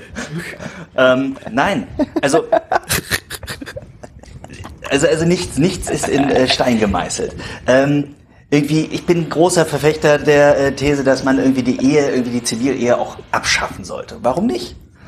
Und ich glaube, da gibt es äh, viele Dinge, die man nicht unbedingt bewahren muss immer, aber trotzdem sagen kann, ja, irgendwie bin ich schon konservativ. Also ich glaube, dieses konservative Lager, das ist durchwachsen. Ja, ja, so, so ja, also das, das ist, glaube ich, so die, die Kern, die Kernerkenntnis äh, dessen so, die interessanterweise jetzt also von allen, von allen möglichen Leuten gemacht wird, ne? Also ja. Du, du, Matthias, sagst, ich fühle mich irgendwie in dem, in dem, wo ich mich eigentlich mal zu Hause gefühlt habe, plötzlich nicht mehr zu Hause, weil da gibt es irgendwelche, eine ne relative Minderheit, die mir aber quasi gerade die ganze Bude auf den Kopf stellt ähm, mit ihrem äh, immer noch äh, immer noch konservativer und dann eben auch äh, immer noch päpstlicher. Ähm, naja, das ist der Markt, der zuckt schon. Ja, nein, also ich, ich stimme dem zu und ich habe so, so viele Gedanken gleichzeitig, dass es ein bisschen äh, schmerzt auch. Also ähm, es ist ja, äh, ich, ich, hör, ich höre das alles und ähm, äh, stimme irgendwie gleichzeitig zu und lehne gleichzeitig ab. Ich beispielsweise würde das, ähm, wäre glaube ich vielleicht nochmal so ein bisschen anders äh, äh, im Denken. Ich behaupte auch, es gibt ewige Wahrheiten. Ich finde nur, wir müssen sehr darauf aufpassen, zu gucken, was ewige Wahrheiten sind und was nicht. Und ich habe den, ich habe den Eindruck, dass es ähm, deutlich weniger ewige Wahrheiten sind, als so der ein oder andere glaubt. Ja, also äh, jetzt mal äh, etwas, was kein Dogma ist, zum Beispiel der Zölibat, ist, finde ich, keine notwendige ewige Wahrheit und steht nirgendwo in Stein gemeißelt, dass es den Ja, geben würde muss. ich hier zustimmen. Ne? Ganz genau. Auf der anderen Seite wurden halt auch Sachen dogmatisiert. Das kann man also heute noch nachgucken, wenn man äh, Denzinger Hühnermann oder was äh, zur Hand hat. Also äh, wie sich im Mittelalter äh, das Nachleben vorgestellt wurde, ne, mit äh, Fegefeuer und Hölle und was äh, was unser Leben in der Gegenwart alles damit zu tun hat. Also da sind Dinge, die sind tatsächlich dogmatisiert worden und da muss ich einfach sagen, wer da behaupten möchte, das wäre zu allen Zeiten in der Kirche jeder immer so geglaubt worden, der hat, ist einfach schlecht informiert. Ne? Also da, da gibt's einfach dann auch keine Nachweise mehr. Und also wenn sogar bis rein in bis rein in die in die dogmatischen Äußerungen äh, der Kirche solche Sachen sind, ne? also ist das ist, ist einfach schwierig ne? mit mit der ewigen Wahrheit im Dogma, finde ich für mich gerade weil ich eben aus- von Sachen, äh, also weil ich vermeintliche Dogmen lesen kann, wo ich mir sagen würde, äh, äh, was? Äh, Und was soll das auch mit meinem Leben zu tun haben? Und also ich kann das nicht glauben, weil das einfach nur, ich weiß nicht, also Im Moment gibt es tatsächlich eine Diskussion, das fand ich sehr interessant. Ich war auf einem Kongress jetzt äh, in Bochum am Zentrum für angewandte Pastoral. Und äh, da stand also Forschung. Eine, Forschung, Entschuldigung, Pastoralforschung. Und da stand also eine Kirchenrechtlerin und die sagte, ähm, es gibt übrigens ganz, ganz wenige, die sich mit der Geschichte des Kirchenrechts befassen wohl. Die allermeisten sind tatsächlich ähm, im Prinzip so kirchliche Ju- Juristen, aber ganz wenige sind juristisch-historisch unterwegs. Und sie sagte, ähm, es gibt keine Notwendigkeit, und das ist bisher immer quasi, das hat quasi Dogmenstatus gehabt. Ähm, es gibt keine Notwendigkeit zu behaupten, dass Leitungsgewalt, also die Gewalt über die Leitung einer Pfarrei oder einer Gemeinde, immer an die Weihe zu binden. Das ist, also das war für meinen Pfarrer und mich war das sehr, sehr neu, weil wir das genauso im, im ähm, Codex Juris Canonici lesen, also im Kirchenrecht. Und sie sagte also zunächst einmal, äh, dieser Passus, der das sagt, der hatte irgendwie acht Überarbeitungen und dann stand das mal drin, mal nicht, mal waren das ganz andere Worte als heute und ne, da hat man sich also irgendwie so wohl drauf geeinigt am Ende. Und ähm, dann steht das da jetzt so ein bisschen schwammig drin, aber in Wahrheit müsse man das so nicht annehmen. Und das ist natürlich etwas, was das, das weiß niemand. Und wenn man jetzt, also wie Flo und ich, also in der Gemeindearbeit stehen, dann begegnet einem ganz gerne mal so dieses, ja, aber das, also ich habe das mal gehabt in einem Bußgottesdienst. Ne? Bußgottesdienst ist, ein, ist im Prinzip eine Wortgottesfeier und die darf jeder feiern. Und dann ähm, natürlich auch jetzt keinen äh, einzelsakramentalen Wert. Ne? Der Genau, Gottes- richtig. Der Gottesdienst an für sich natürlich klar. ja, Ne? aber die Leute glauben das. Das heißt, die Leute, Ja, ja. Kommen, die Leute kamen am Ende auf einem, nach einem Bußgottesdienst auf mich zu. Ja, aber ist eh schon daneben. Ne? Ja, natürlich. Wurde ja auch zu allen Zeiten gesagt, Bußgottesdienst ersetzt äh, nicht das Sakrament der Versöhnung. Richtig. Denken die aber, kommen auf einen zu und sagen, das Aber war, dann nicht, ne? weil Genau, war jetzt gar nicht gültig, weil sie sind ja gar kein Priester. So, und ähm, dann, dann müssen sämtliche Priester ähm, immer sagen, ja, aber auch wenn ich das mache, wird's nicht zu einem zu einer Buße, ne? also zu einem, zu einem Sakrament, weil ist keins. Ähm, und also, das, dass man also ganz, ganz viele Dinge eben mit, mit geweihten Häuptern verbindet, ähm, was gar nicht sein müsste. Ja, also da merkt man, man muss nochmal ganz, ganz klar ähm, äh, definieren und nochmal sagen, Leute, es gibt ganz, ganz wenige Dinge, die unveränderlichen Status haben. Zum Beispiel Nächstenliebe wäre für mich so ein Prinzip, das hat unveränderlichen Status. Ja, Barmherzigkeit wäre möglicherweise ein zweites, aber auch das ist schon eine, ja, gut, aber das ist ja das ist schon ein Ausfluss aus Nächstenliebe tatsächlich. Und ähm, also so, solche Dinge ne, sind, sind unveränderlicher Status. Ähm, und äh, darüber hinaus ist nicht mehr so viel, also nicht so viel, wie äh, ich ganz gerne mal zwischendurch äh, lese. Ja, also da muss man vielleicht nochmal, also da, da würde ich dann noch noch ein Fragezeichen hintermachen, ähm, ist immer alles dogmatisch und fest und unveränderlich, was alle Leute glauben, was dogmatisch fest und unveränderlich ist. Zumal das eben auch Behauptungen sind, die oder häufig äh, halt einfach Sachen sind, die kann man halt einfach mal so sagen, ne? aber man kann, die sind an sich wieder Inhalt von Glauben, ne? weil halt äh, darüber keine, äh, keine Informierung mehr möglich ist. Ne? Was ist für euch Familie? Das ist eine gute Frage. Ja, schon.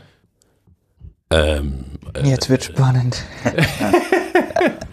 das, das Verbundensein von Menschen. Ne? Hätte ich jetzt Also auch gesagt. Sehr Ich hätte das-. Ich hätte das, nein, nein, wir meinen das, wir meinen das durchaus in seiner Konsequenz ernst, glaube ich. Ähm, ja?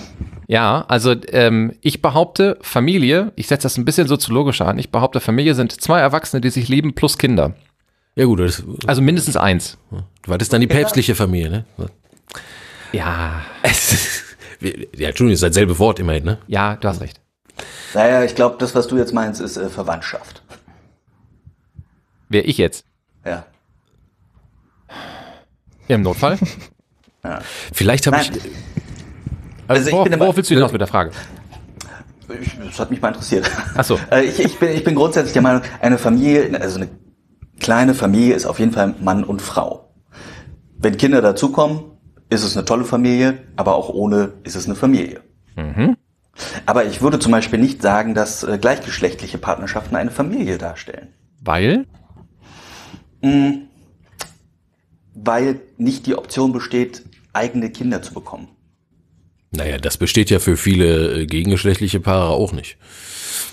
Ja, aber nicht Ja, von aber theoretisch vornherein. schon. Ja. Ja, ja, Theorie, ja. Nö. Wenn du uns zeugungsunfähig bist, ist diese Möglichkeit nicht gegeben. ja. Und äh, das ist kein Ehenichtigkeitsgrund mehr. Ja, aber ich, äh, also ich, ich, ich aber äh, du weißt, was ich meine. Also zwei Frauen beziehungsweise zwei Männer können niemals Kinder bekommen. Auf gar Und es Fall. gibt viele. Sie, äh, und sie können keine biologisch zeugen, aber sie können eine Familie bekommen. Was macht denn eine. Familie aus? Den, den biologischen, den Also dann ist man, Teil? man d- Naja, d- eine- wir kommen jetzt schon wieder so in die Richtung, wo wir dann Familie- letztlich nicht mehr nach dem Geist, sondern nach dem Blut gehen, ne? Genau, richtig. Nein, nein, nein, nein. Eine Familie ist für mich äh, eigentlich die Inkarnation der Ehe. Ja. Und zu einer Familie gehören für mich Mann und Frau, nicht unbedingt Kinder, Ja. ähm, weil vielleicht, ich meine, äh, wie, wie hieß sie, Elisabeth, war ja auch äh, unfruchtbar geglaubt, richtig? Oder verwechsel ich die Namen? nee, gerade? nee, passt. Genau. Und am Was Ende, durch Gottes Gnade, Ja. durch Gottes Gnade hat sie trotzdem ein Kind bekommen. Mhm. Es wäre nicht passiert, wenn sie mit einer Frau zusammen gewesen wäre. Ja, da, und da muss ich, da muss ich einfach sagen, ähm, äh, wenn jetzt, äh, weiß ich nicht, gibt es hier, glaube ich, noch nicht so viel, aber anderswo gibt es ja auch. Ähm, ich, ich weiß jetzt nicht, ist natürlich subjektiv, ne, aber ich weiß jetzt nicht, ob jetzt nicht ein äh, schwules oder ein lesbisches Paar, was irgendwie äh, ein Kind in die Familie aufnimmt, was sonst keiner hat. Ähm, also was da alles noch dranhängt, ne? An, äh, an oh, ist das dann, äh, ist das für das Kind gesund, wegen Rollenvorbildern und so, das, das alles mal erstmal erstmal nur ausgeklammert, ne? Ja, aber das, Können das ist ja dann wieder politisch. ja, ja, da, kann- da können wir auch noch drüber reden, aber das würde ich jetzt gerne erstmal noch nicht machen, sondern will das ist gut. Weil, äh, genau, äh, was ist denn jetzt? Ähm, also ich kann mir schon Situationen vorstellen, wo dann das betreffende Paar ähm, die Art und Weise und vor allem die Tatsache, dass sie zu, äh, zu einem Kind gekommen sind, eben auch als, äh, als große, möglicherweise äh, sogar persönlich an sie gerichtete Gnade Gottes empfinden. So, was sage ich den Leuten, die so reden? Ja, ne, jetzt ganz praktisch. Ähm, das ist aber gar keine Familie. Und, und ihr lügt euch da einen vor, weil äh, ihr habt zwei Penisse. Da, das geht so nicht, ne? Das ist keine, keine, da fehlt was, ne? Das ist nicht, die, nicht die Vollversion von Familie. So, dann, dann, Genau. Ja, genau. So, äh, welchen Nutzen hat das, dass ich den Menschen das sage? Und welchen Nutzen hat das für, für die Verbreitung der Frohbotschaft, mit der Jesus so durch die Welt gerannt ist? Da würde ich auch wieder sagen, irgendeine Form von Wahrheit. Ja, aber was? Irgendeine Form von Wahrheit. Ich würde mal sagen, es gibt keine größere, keine unmittelbarere und eindeutigere, definitivere und unhinterfragbarere, unbezweifelbarere Wahrheit ähm, als das Leben von Menschen ne? und was sie unterwegs äh, äh, erfahren. So, ne? also Wahrheit ist immer auch was, finde ich, immer auch was Inwendiges. Ne? Es ist kein Objektum, was von außen irgendwie an einen herankommt, sondern es ist äh, eine Wirklichkeit, von der ich ein Teil bin, ne? oder die ein Teil von mir ist. Also mir wäre da auch ehrlich nochmal die Frage so ein bisschen nach dem, nach dem Sinn der Verkündigung dieser Wahrheit jetzt ähm, äh, wäre da bei mir so, weil ich habe also Religion, speziell Christentum, immer so erfahren als ähm, die Liebe Gottes verbreiten. Und jemandem zu sagen, ihr seid keine Familie, geht weg, ist nicht Nein, nein, nein, ich, ich, sage, ich, sage, ich, sage, ich sage ja nicht, geh weg. Ich Naja. unterstelle denen auch nicht, dass sie, dass sie sich nicht lieben oder ein Kind nicht lieben könnten. Ja, aber Aber ich sage, dass prinzipiell kein Kind daraus entstehen kann. Also kein neues Leben.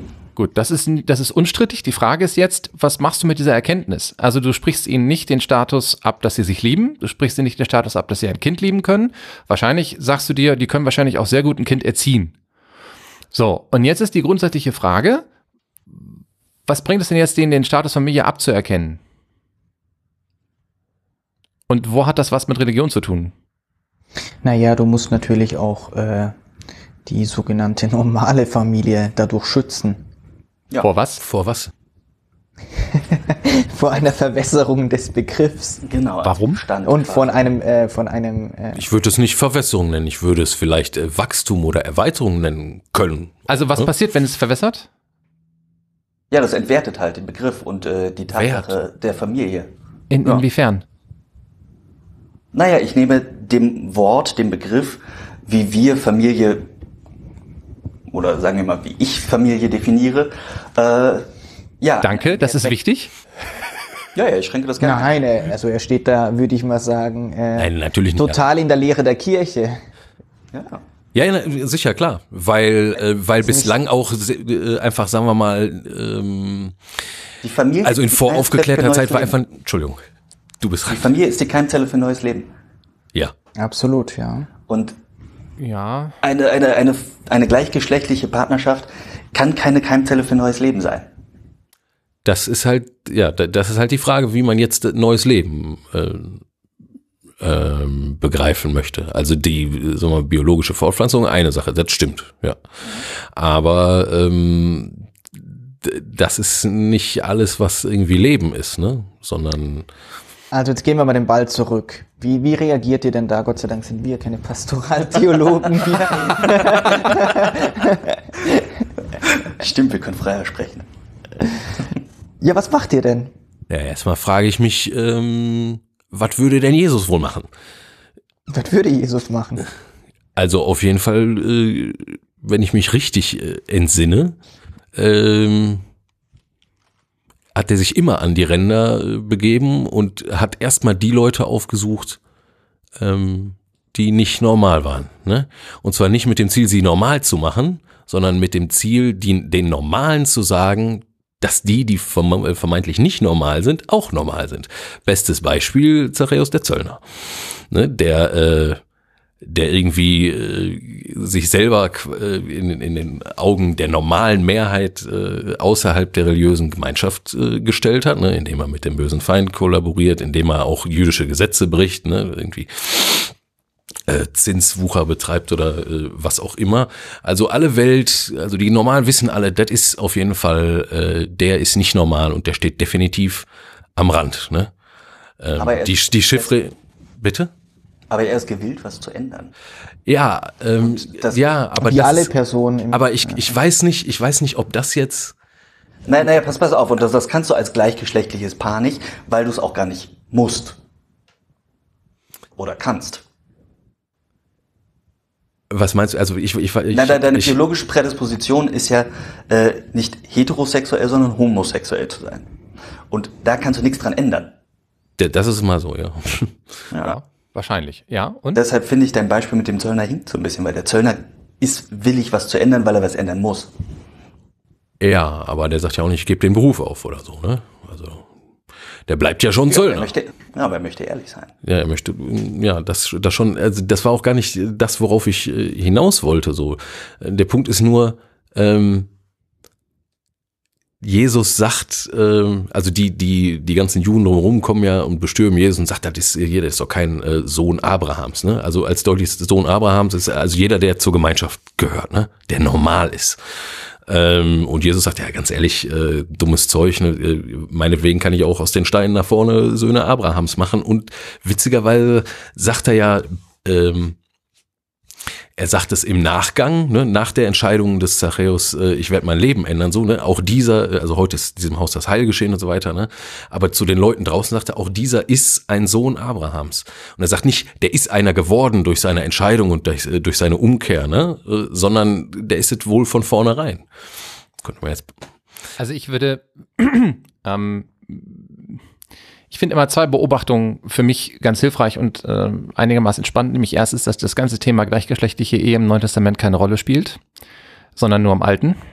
Mhm. Und ähm, das ist nicht Jesus Sirach, sondern Levitikus, glaube ich. Und ähm, alles Mögliche können wir gelegentlich mal. Ja, ich meine, es gibt irgendwie zwei Stellen, die das sagen. Ein Mann soll sich nicht zu einem Manne legen, fertig. Und ähm, das ist nachweislich. Im, im Übrigen geht es dann um Männer. Ne? Also es geht nicht um Frauen. Also wenn wir das wortwörtlich mal nehmen und jetzt mal ganz, ganz haarspalterisch äh, werden, äh, dann sind nur homosexuelle Männerbeziehungen nicht erlaubt, weil die nämlich Samen vergießen, die das Potenzial haben, neues Leben zu zeugen und ob Frauen zusammenleben oder nicht, interessiert keinen Menschen. Ähm, und das ist so die Einstellung des Alten Testamentes zu dieser ganzen Geschichte. So, und das, äh, und im ganzen Neuen Testament taucht das so nicht auf. Da wird die Frage nach Ehelosigkeit gestellt. Und zwar sehr intensiv. Und nach Verbindung von Mann und Frau und nach Treue das ist alles irgendwie eine, ein eine Thema, aber diese, diese, dieser Themenkomplex taucht da nicht auf. Das heißt, wir müssen uns fragen, wieso erlauben wir uns eigentlich, ähm, ein, ein festes und feststehendes und unveränderliches Urteil über eine Thematik zu stellen, über die Jesus so nichts gesagt hat. Das ist ja auch eine Extrapolation, das, das schließen wir daraus. Ähm, Flo übrigens genauso und ich genauso, wie ihr beide das dann tut. Und wir kommen zu unterschiedlichen Ergebnissen. Aber das ist genau der Grund, warum wir zu unterschiedlichen Ergebnissen kommen. Es ist nicht klar definiert. Und ähm, an dem Punkt gebe ich den Ball eigentlich immer zurück und frage, sag mal, was ist eigentlich dein Problem oder warum hast du, warum findest du das doof? Und ähm, jetzt kommt da so ein bisschen meine Biografie mit rein. Ähm, ich war halt Lehrer und ich habe halt so viele verkorkste, so viele verkorkste Kinder gesehen und so viele Menschen, wo ich mir gewünscht hätte, dass die einfach nur vernünftige Eltern haben und wo es mir völlig egal gewesen wäre, welches Geschlecht die haben. Hauptsache, sie haben vernünftige Menschen, die denen irgendwie ein gutes Leben geben. Und das hat, hat meiner Erfahrung nach mit Geschlecht, also mit biologischem Geschlecht, nichts zu tun. Und deswegen definiert sich Familie für mich ähm, als, eine, als eine Gruppe von Leuten, die füreinander Sorge trägt. Und ähm, das kann verwandtschaftlich sein, ja klar, natürlich. Also wenn ein, ein Schwester und eine Bruder sagen, wir nehmen jetzt irgendwie den Neffen auf, weil der Vater Säufer ist und die Mutter drogenabhängig, dann wäre auch das eine Familie, obwohl die beiden verwandt sind. Ja, ja, natürlich, klar. So, das wäre so mein Ansatz aus, aus, der, aus der Geschichte. Aber das ist dann, hat wiederum mit meiner Biografie zu tun, natürlich, ganz stark. Ne? Mhm. Im, Im Mitte bei dem, bei dem Argument, ne, ist Keimzelle neuen Lebens, da steckt natürlich schon so die naturrechtliche Denke dahinter, ne? Also beziehungsweise irgendwie naturalistische äh, Denke dahinter. Ähm, die ist ja auch wichtig und die bezeichnet ja auch Wirklichkeit. Das ist ja nicht irgendwie äh, bescheuert. Und es ist ja auch, äh, es ist ja auch sonnenklar, ähm, dass äh, Geschlecht eben natürlich auch äh, natürlich bestimmt ist und nicht einfach nur sozial bestimmt ist. Ne? Das ist äh, geschenkt. Natürlich ist das so. Die Frage ist doch nur, was was bedeutet uns das? Warum bedeutet uns das was? Und letztlich, wenn es jetzt äh, wenn es jetzt wirklich religiös und christlich wird, dann ist doch meine Frage nicht, wie mache ich was richtig und was falsch. Das, das ist alles nicht so wichtig wie, ähm, wie das, was der barmherzige Vater macht. Nämlich sich, äh, sich den Menschen zuwenden. Ne? Und äh, letztlich, also ich muss mich nicht um solche Sachen, ich muss mich damit nicht verrückt machen, so, wenn ich feststelle, dass es, äh, dass es dem Evangelium ne, vom liebenden Gott, der die Menschen zur Umkehr und zum Mit, Mitbauen an seinem Reich äh, einlädt. Äh, also ne, was bringt das dafür? letztlich. Und muss ich erstmal die Familie klar haben, damit wir hier Reich Gottes ich, bauen können. Ich gebe dir da vollkommen recht, was, äh, was die Einzelperson betrifft, dass man deswegen ja auch nicht urteilen soll, weil es uns erstens nichts angeht und zweitens man sich nicht äh, moralisch selbst profilieren sollte. Trotzdem, wir haben äh, von Gott ja auch die Gebote bekommen und äh, ich meine, äh, die Sache mit dem äh, Ehebruch oder mit, äh, mit der Treue in der Ehe ist eigentlich glasklar geregelt. Ist sie das? ja, wenn ich im, im, im Sensus äh, Ecclesia spreche, äh, ja. Ja, aber die Frage ist, ist Sensus Ecclesia ähm, der Geist Jesu oder der Geist Gottes? Zwingend. Ist halt so, kann man sich da Immer, ja, in allen Fällen. Auf jeden Fall, klar, weil mhm. ich ja, okay. weil ich ja genauso mit der mit dem gleichen mit der gleichen Argumentation den Heiligen Vater verteidige, weil ich sage, der Heilige Geist wirkt durch die Kirche, kann ich genauso sagen äh, mit dem mit der gleichen Argumentation sage ich auch, dass äh, dass die Kirche äh, gewisse Sachen nicht willkürlich auslegt oder nicht auslegen kann. Die Frage ist, äh, als, als Papst Urban zum Kreuzzug aufgerufen hat, so, war das der Geist Gottes, der aus ihm sprach? und kann man das wissen und kann, kann über welche Aussagen wissen wir das, abgesehen von, von Dogmen. Da, äh, da wissen wir das, das ist ja klar geregelt. Ne? Aber ansonsten. Naja, er, er hatte ja durchaus ein hehres Anliegen, nicht? Ja, na, natürlich. Aber da sieht man wieder, man kann hehres Anliegen äh, verfolgen und kann sogar meinen, man äh, ist komplett auf der richtigen Seite und erzeugt damit genau das Gegenteil von dem, was man eigentlich wollte. Das ist also, ne, weil man muss Aktionen, man muss Aktionen sicherlich äh, Aktionen, die sich nicht äh, an, an, an der Lehre der Kirche hat ja an der Lehre der Kirche nichts geändert, genauso wenig wie der angeblich schlimm, hm. schlimmste Papst aller Zeiten Alexander VI. Der hat ja in der Lehre der Kirche überhaupt nichts geändert. Im Gegenteil, er hat sie sogar verbessert und äh, äh, er hat dafür gesorgt, dass äh, Kardinäle keine Mätressen mehr hatten und so weiter. Also der hat, die, der hat sich sogar aktiv für eine Verbesserung der, der Moral in der Kirche eingesetzt. Ähm, was äh, jetzt Papst Urban betrifft, muss man einfach sagen, das sind historische, äh, historische Begebenheiten, historische Kontexte, äh, in denen er sich so verhalten hat, weil er ja auch als Kirchenfürst war. Und der Beginn des ersten Kreuzzuges ist meiner Meinung nach völlig legitim. Die Zerstörung der Grabeskirche, das war 9-11 des Mittelalters, also was Schlimmeres hätte sich die Christen halt nicht vorstellen können. Äh, das war der größte Terrorakt des Mittelalters und da musste reagiert werden, genauso wie äh, Amerika reagieren musste auf äh, das Ereignis 9-11. Und ich war, obwohl ich übrigens äh, politisch gesehen 2003 sehr, sehr skeptisch war, jetzt greift er da den Irak an, der Bush. Aber wenn man mal, äh, wenn man mal die Krater in, in Manhattan gesehen hat, dann hat man auf einmal dieses, diese, die, diese Gedanken in sich, diese, diese totale Sicherheit, dass, äh, dass Bush jedes Recht der Welt gehabt hätte, sein Land zu verteidigen äh, nach so einem Angriff. Und äh, so ähnlich muss es mit Urban II. gewesen sein. Ja, ja, aber es ist, ist natürlich nichts mehr von, äh, wenn ich einer auf die rechte Wange schlägt, dann halt auch die linke neu. Ne? Davon ist natürlich, natürlich nichts mehr. Nee, ne? Richtig. Also da muss man nochmal ganz, ganz klar, und das ist genau der Punkt. Also die Vermischung von politischen Zielen und Oder religiöser Begründung ist das Schwierige daran. Ja, also ich, ähm, wenn wir jetzt mal Urban hinstellen und ähm, mal so tun, als wäre er, als wäre er ähm, äh, sagen wir mal, irgendein König oder ein Fürst gewesen oder sonst irgendwas, dann, ähm, dann können wir gerne sagen, ähm, er musste das irgendwie tun und das war irgendwie notwendig und keine Ahnung. Ähm, oder es war politisch äh, nicht anders drin, so wie die Zeiten halt waren, Kind der Zeit etc. etc., wie man das immer begründet. Aber ähm, dann darf man nicht den Fehler begehen und sagen, äh, das war eine religiös notwendige Handlung. Weil religiös ist es was anderes, eine richtige Handlung, finde ich. So. Mhm. Ähm, naja, man musste, äh, musste seine Kirche auch beschützen. Wovor denn? Die war nicht bedroht. Es war jetzt nicht so, dass, dass die Kirche untergehen würde. Nein, nein, das, das, das, das, war, das war eine politische Entscheidung, die er religiös begründet hat, damit andere ihm folgen. Und da würde ich ziemlich klar eine, ein, einen Missbrauch, äh, zumindest eine Instrumentalisierung des Glaubens sehen, ähm, um andere auf seine Seite zu ziehen. Und das halte ich für mehr als fragwürdig in dem Punkt. Ähm, ja, die Pilgerstätten mussten auf jeden Fall zugänglich sein. Genau, äh, und die waren für, gesperrt. Ja, stell dir vor, jetzt ganz rein hypothetisch, der, äh, äh, was können wir, wir können, äh, der Vatikan wird bedroht. Ähm, und äh, oder wird abgeschnitten, äh, man hat keinen Zugang mehr dazu. Ja. Dann müsste völlig logischerweise der Bischof von Deutschland als größte äh, der Leiter der Bischofskonferenz sage ich müsste zum legitimen Krieg aufrufen, um äh, äh, den Vatikan zu befreien, beispielsweise.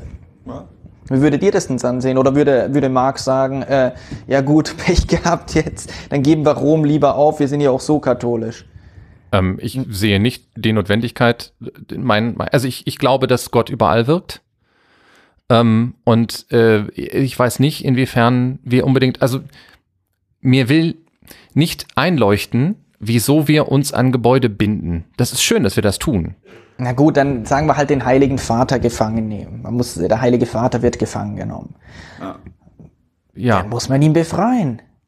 Weil Ubi Petrus, Ibi Ecclesia. So fängt unser Weckruf an. ja, aber ich würde ihn, ich würde aber den Heiligen Vater nicht befreien, weil er der Heilige Vater ist, sondern weil grundsätzlich Menschen nicht in Gefangenschaft gehören.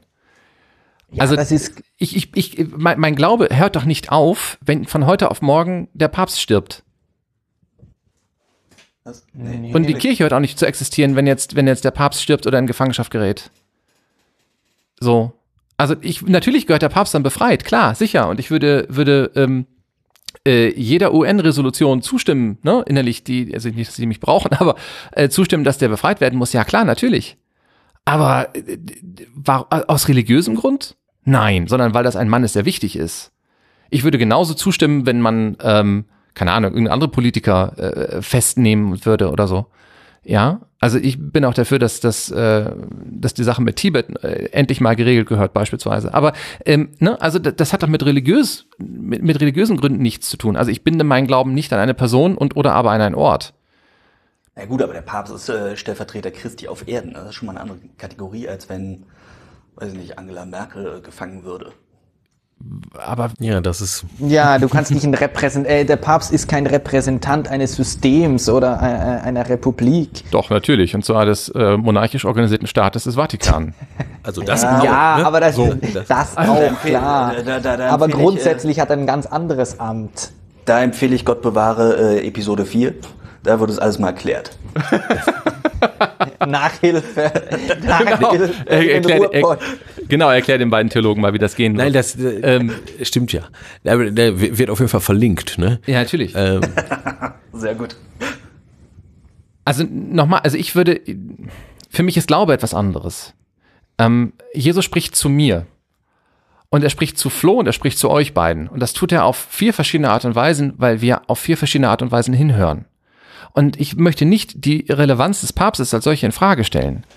Aber ähm, ich wüsste jetzt nicht, warum das einen Krieg fertigt. Und also wenn wir jetzt diesen Vergleich tatsächlich aufmachen sollen, warum können wir einen Krieg ausrufen, wenn der Papst festgesetzt wird, aber kein, wenn Angela Merkel festgesetzt wird? So, also da, und, und theologisch, was, was die Stellvertreterei. Nein, das eine, gerechtfertigt sind beide Kriege, aber der eine ist zusätzlich religiös ebenfalls gerechtfertigt. Der andere nicht. Merkel zu befreien ist religiös niemals gerechtfertigt oder ein anderes Staatsoberhaupt oder Tibet zu befreien oder was auch immer. Das ist religiös niemals gerechtfertigt. Ich weiß nicht, ich, das kommt mir total, also wenn ich jetzt, ich, äh, wenn ich mir jetzt Kommt euch konservativ. Nein, nein, nein, nicht, nein, nein, nein, nein, nein, nein, nein. Ja, das, das mag sein, dass es, da- aber das, darauf wollte ich gar nicht hinaus. Ganz ehrlich, ähm, wenn der Papst Stellvertreter Christi auf Erden sein will und soll, ne, ähm, dann äh, ist, äh, ist dieser ganze Befreiungskrieg einfach mal Mumpitz und dummes Zeug, äh, ne? weil äh, dann soll er doch auch bitte äh, Jesus repräsentieren und ihn nachahmen und zwar nach bestem Wissen und Gewissen. Ne? Und äh, soweit ich weiß, bei der Gefangennahme äh, wurde mehrfach gesagt, äh, weg mit den Waffen äh, und am Kreuz noch äh, ne, wurde nicht herabgestiegen oder wurde sich nicht befreit äh, gelassen, sondern äh, da wurde noch gesagt, vergib ihnen, sie wissen nicht, was zu tun. Also ist das alles Quatsch mit äh, religiöser Rechtfertigung äh, eine, eines, also ich weiß nicht, was soll das? Ich, ich kann damit nichts anfangen. ist ganz schwierig für mich, damit irgendwie, ich, ich, ich weiß nichts damit anzufangen, wirklich nicht. Also vor allen Dingen, das Märtyrertum ist eins der, der größten. Also ich meine, das ist ja das Ding. Ne? M- Märtyrer äh, sind, Ja, sind es die geht ja nicht darum, Glaubenszeugen. dass der Papst dann ruft, bitte befreit mich. Aber es Genau. geht darum, dass äh, meine, Na- meiner Meinung nach Christenpflicht besteht, da äh, aktiv Einsatz zu zeigen, äh, um etwas nach Möglichkeit dafür zu tun, um für die Freilassung des Heiligen Vaters äh, zu beten, aber auch aktiv zu werden. Genauso ist also es. Das beten, beten tue ich, spenden tue ich auch, aber äh, zur Waffe greife ich nicht. Entschuldigung, ich habe jetzt Willem abge abgewürgt, glaube ich. Tut mir leid, sag nochmal. äh, das, äh, äh, naja, ähm, Was haben wir heute für Schneiden Diskussion? Ja, wir müssen auch gleich wieder zurück übrigens. Ja, weil wir, irgendwann müssen wir auch fertig wir, wir, haben, wir, wir haben am Anfang gesagt, wir wollen nicht ausfransen. Das haben wir jetzt aber ganz wunderbar über den Haufen geworfen. Brutal. Wir, wir, wir kommen da gleich wieder hin. Wir, wir, irg, irg, aber Flo lässt sich eine geile Brücke einfallen. Sehr witzig. Ich, keine Ahnung, ich lasse mir gar, ich, nein, ich wollte nur sagen, ich, ich ähm, also grundsätzlich, was, was solche Diskussionen, ist, ja- ist ja nicht von ungefähr, dass wir dahin geraten. Ich meine, da haben wir im Grunde ja auch vorher gewusst, dass sowas äh, passieren könnte. Ne? Das, äh, und Niemand hat mir gesagt, dass es um Wahrheit geht. Sonst hätte ich eine andere Gage verlangt. Okay. Geld? Ja. aber was, aber, äh, ne, aber, äh, aber was willst du bewahren als Bewahrender, also als, äh, als Konservativ, wenn es dir nicht, ist egal, lassen wir das mal. Ähm, was ich einfach nur grundsätzlich loswerden möchte, bevor ich möchte, ich möchte in der Tradition der Kirche bleiben. Ja. So wie sie quasi in den letzten 2000 Jahren sich entwickelt hat. Genau. Und deswegen sage ich ja auch, äh, deswegen habe ich beispielsweise auch mit Amoris Letizia kein Problem, weil ich sage, es steht in der Hermeneutik der Kontinuität. Also es ist quasi, äh, der Papst hat nichts neu erfunden, er hat auch nichts geändert. Äh, nur weil er den Einzelfall äh, ab, die Einzelfallentscheidungen abgibt, hat er nicht die Regel geändert, ja. die Universalregel. Und ähm, deswegen äh, äh kann ich es halt auch nicht verstehen, dass man dann so auf dem, auf dem Heiligen Vater herumhackt. Und das war halt äh, der ausschlaggebende Grund, wieso, dass ich diesen ganzen Aufruf verfasst habe. Was, was wieder dazu führt, dass, dass letztlich die Leute, die auf dem Heiligen Vater rumhacken, wahrscheinlich ähm, ihr, ihr Selbstbild oder ihr, ihr, ihr Glauben darüber, wie Kirche ist, wie Kirche sein soll und wie Kirche sich in Welt zu bewegen hat, ähm, einfach doch über das Gespräch oder über die Begegnung mit dem Nächsten stellen. Ne? Und doch eher wieder so eine, so eine Wahrheit im Sinne von, hier, wir haben's und äh, ihr nehmt es nicht an. Ver ja. verkünden so ne und letztlich diese Leute verweigern sich ja auch quasi dem Dialog ja, gut genau. das gibt es von links bis rechts ist klar ja, ähm, und ich glaube, also jetzt mal rein, rein bibeltheologisch gesprochen, wird man an der Stelle schon sagen können, dass, dass sie sich dadurch äh, schon äh, beinahe selbst ex, äh, also ein bisschen disqualifizieren und Absolut, äh, auf jeden Fall schon weil, auf dem auf dem Sprung sind in die Selbstexkommunikation, weil es geht ja sowieso nicht anders. geistige Wittenberg sind die ja, ja, auf dem Weg und so. zwar mit Volldampf, äh, die sitzen im ICE, weil äh, diese diese Papstkritik ähm, die, äh, die, die, die überspannt das, äh, das Maß äh, deutlichst. Naja, und sie ist und, vor allem nicht demütig, ne? Nee, natürlich nicht. Also das, das Interessante ist ja, ich, ich verfolge die Szene ja schon seit Jahren, also schon über zehn, über schon zwölf Jahre oder noch länger. Die gleichen Leute, die die Papst Johannes Paul II. kritisiert haben. Die haben bei Papst Benedikt gejubelt, die an die ersten paar Jahre. Und dann haben sie auf einmal gemerkt, hey, äh, Papst Benedikt kann sich nicht überall durchsetzen, äh, er betreibt keinen Robenzentrismus, äh, äh, die Kurie tanzt ihm auf der Nase herum. Und dann auf einmal hat man auch dort in diesen Kreisen angefangen, auf den Heiligen Vater erbschätzig zu reden und so weiter. Und das sind jetzt genau die gleichen Kreise, die Berufs-, äh, die Krawallkatholiken, äh, die aus, mhm. Die aus religiöser Überzeugung einfach mal dagegen sind, weil wir eben nicht mehr im Jahr äh, 1950 leben. Äh, und das sind jetzt die gleichen Leute, die jetzt auch auf dem, ähm, auf dem jetzigen Papst Franziskus äh, schimpfen. Jetzt hast du das Manifest rausgebracht und hast dich also hingestellt und gesagt, so erstens bin ich bekennend konservativ und zweitens sage ich, Papst Franziskus macht das gut. So. Genau. Und das hast du also mit sehr viel, mit, mit also ich fand das sehr mutig, muss ich sagen, das zu tun. Ähm, und äh, allein aus diesem Respekt habe ich schon gesagt, setz da mal bitte meinen Namen drunter, äh, unter das Ding. Fand ich also sehr großartig. Ja, ähm, Dank. Magst du, ja, ja, dafür war das jetzt nicht, sondern als Begründung. ähm, magst du, magst du nochmal erklären oder ein bisschen erzählen, was die Reaktion darauf war, dass du Sine Dubis veröffentlicht hast? Abgesehen jetzt davon, dass es ähm, wirklich große Kreise gemacht hat, ich glaube, bis zur FAZ ist es gekommen. Ähm, meine ich, hätte ich gelesen. Aber jetzt mal abgesehen vom, vom Medienecho, was, was war da so, so Reaktion?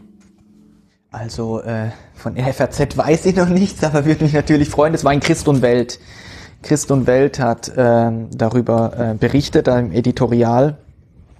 Ansonsten ist es quasi von der KNA als erste als erste Nachrichtenagentur aufgegriffen worden, noch am selben Tag. Es ging dann zu katholisch.de, äh, Radio Vatikan hat eine Meldung gebracht, es kam in, auf cat.ch, auf, äh, auf catpress.at, äh, es gab mehrere Artikel in der Tagespost, unter anderem habe ich dort auch nach einer Woche die Möglichkeit erhalten, sozusagen in, einen, in eine Debatte einzutreten. Es gab nämlich äh, äh, genau aus diesem konservativen Lager den, den Historiker und Schriftsteller Michael Hesemann, der auch papsttreu ist, der sagt, ich unterschreibe das nicht.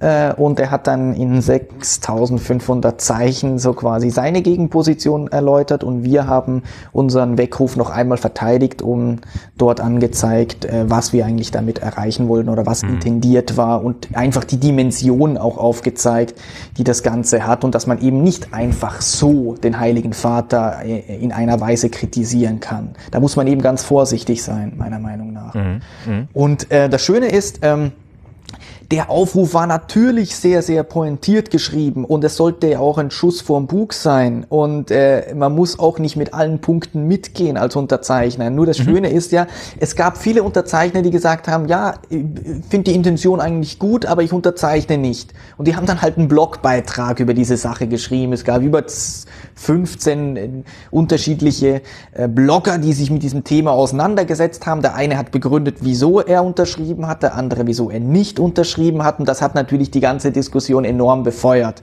Also quasi äh, das Beste, was uns passieren ja, konnte. Besser noch als eine Unterschrift. Ne? Ja, ja. Was ich eigentlich erreichen wollte, ist, dass man darüber redet. Mhm. Dass man äh, quasi äh, über, das, über diese Thematik debattiert. Ähm, da muss man jetzt auch nicht so manifest zustimmen. Also ich, äh, ich habe äh, äh, mich mit den Leuten auch auseinandergesetzt, äh, vor allem die sich schriftlich damit auseinandergesetzt haben. Ich finde das großartig, weil das hat einfach dazu geführt, dass man sich oder dass die Leute, auf die ich äh, speziell abgezielt habe, dass die, äh, dass die möglicherweise vor dem nächsten äh, Papst-Bashing noch mal kurz nachdenken, in welche, auf welchem, äh, in welchem Fahrwasser sie sich eigentlich bewegen. Klingt. Und ja, klingt ja. voll nach, nach der Erfolgsgeschichte, weil letztlich war es ja, glaube ich, dein, dein, wenn ich dich richtig verstanden habe, war dein erster Impetus, äh, selber eine Standortbestimmung für dich äh, und oder für den Catwalk zu machen.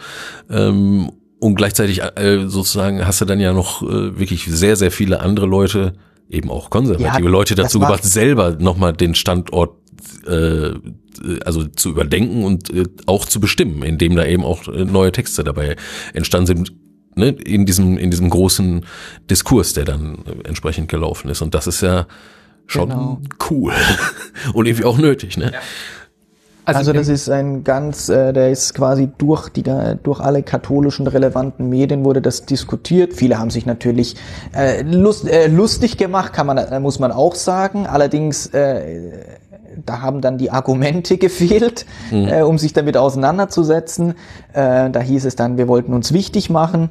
Grundsätzlich war das gar nicht unsere Intention. Wir haben auch gesagt, wenn kein Mensch unterschreibt, wir setzen das trotzdem auf unseren Blog drauf. Und wir hatten, mhm. ähm, an, wir haben am Anfang halt einfach äh, äh eine Handvoll Leute angefragt. Ähm, ich glaube, als das online gegangen ist, hatten wir sechs, sieben Unterschriften. Jetzt sind es äh, knapp 50.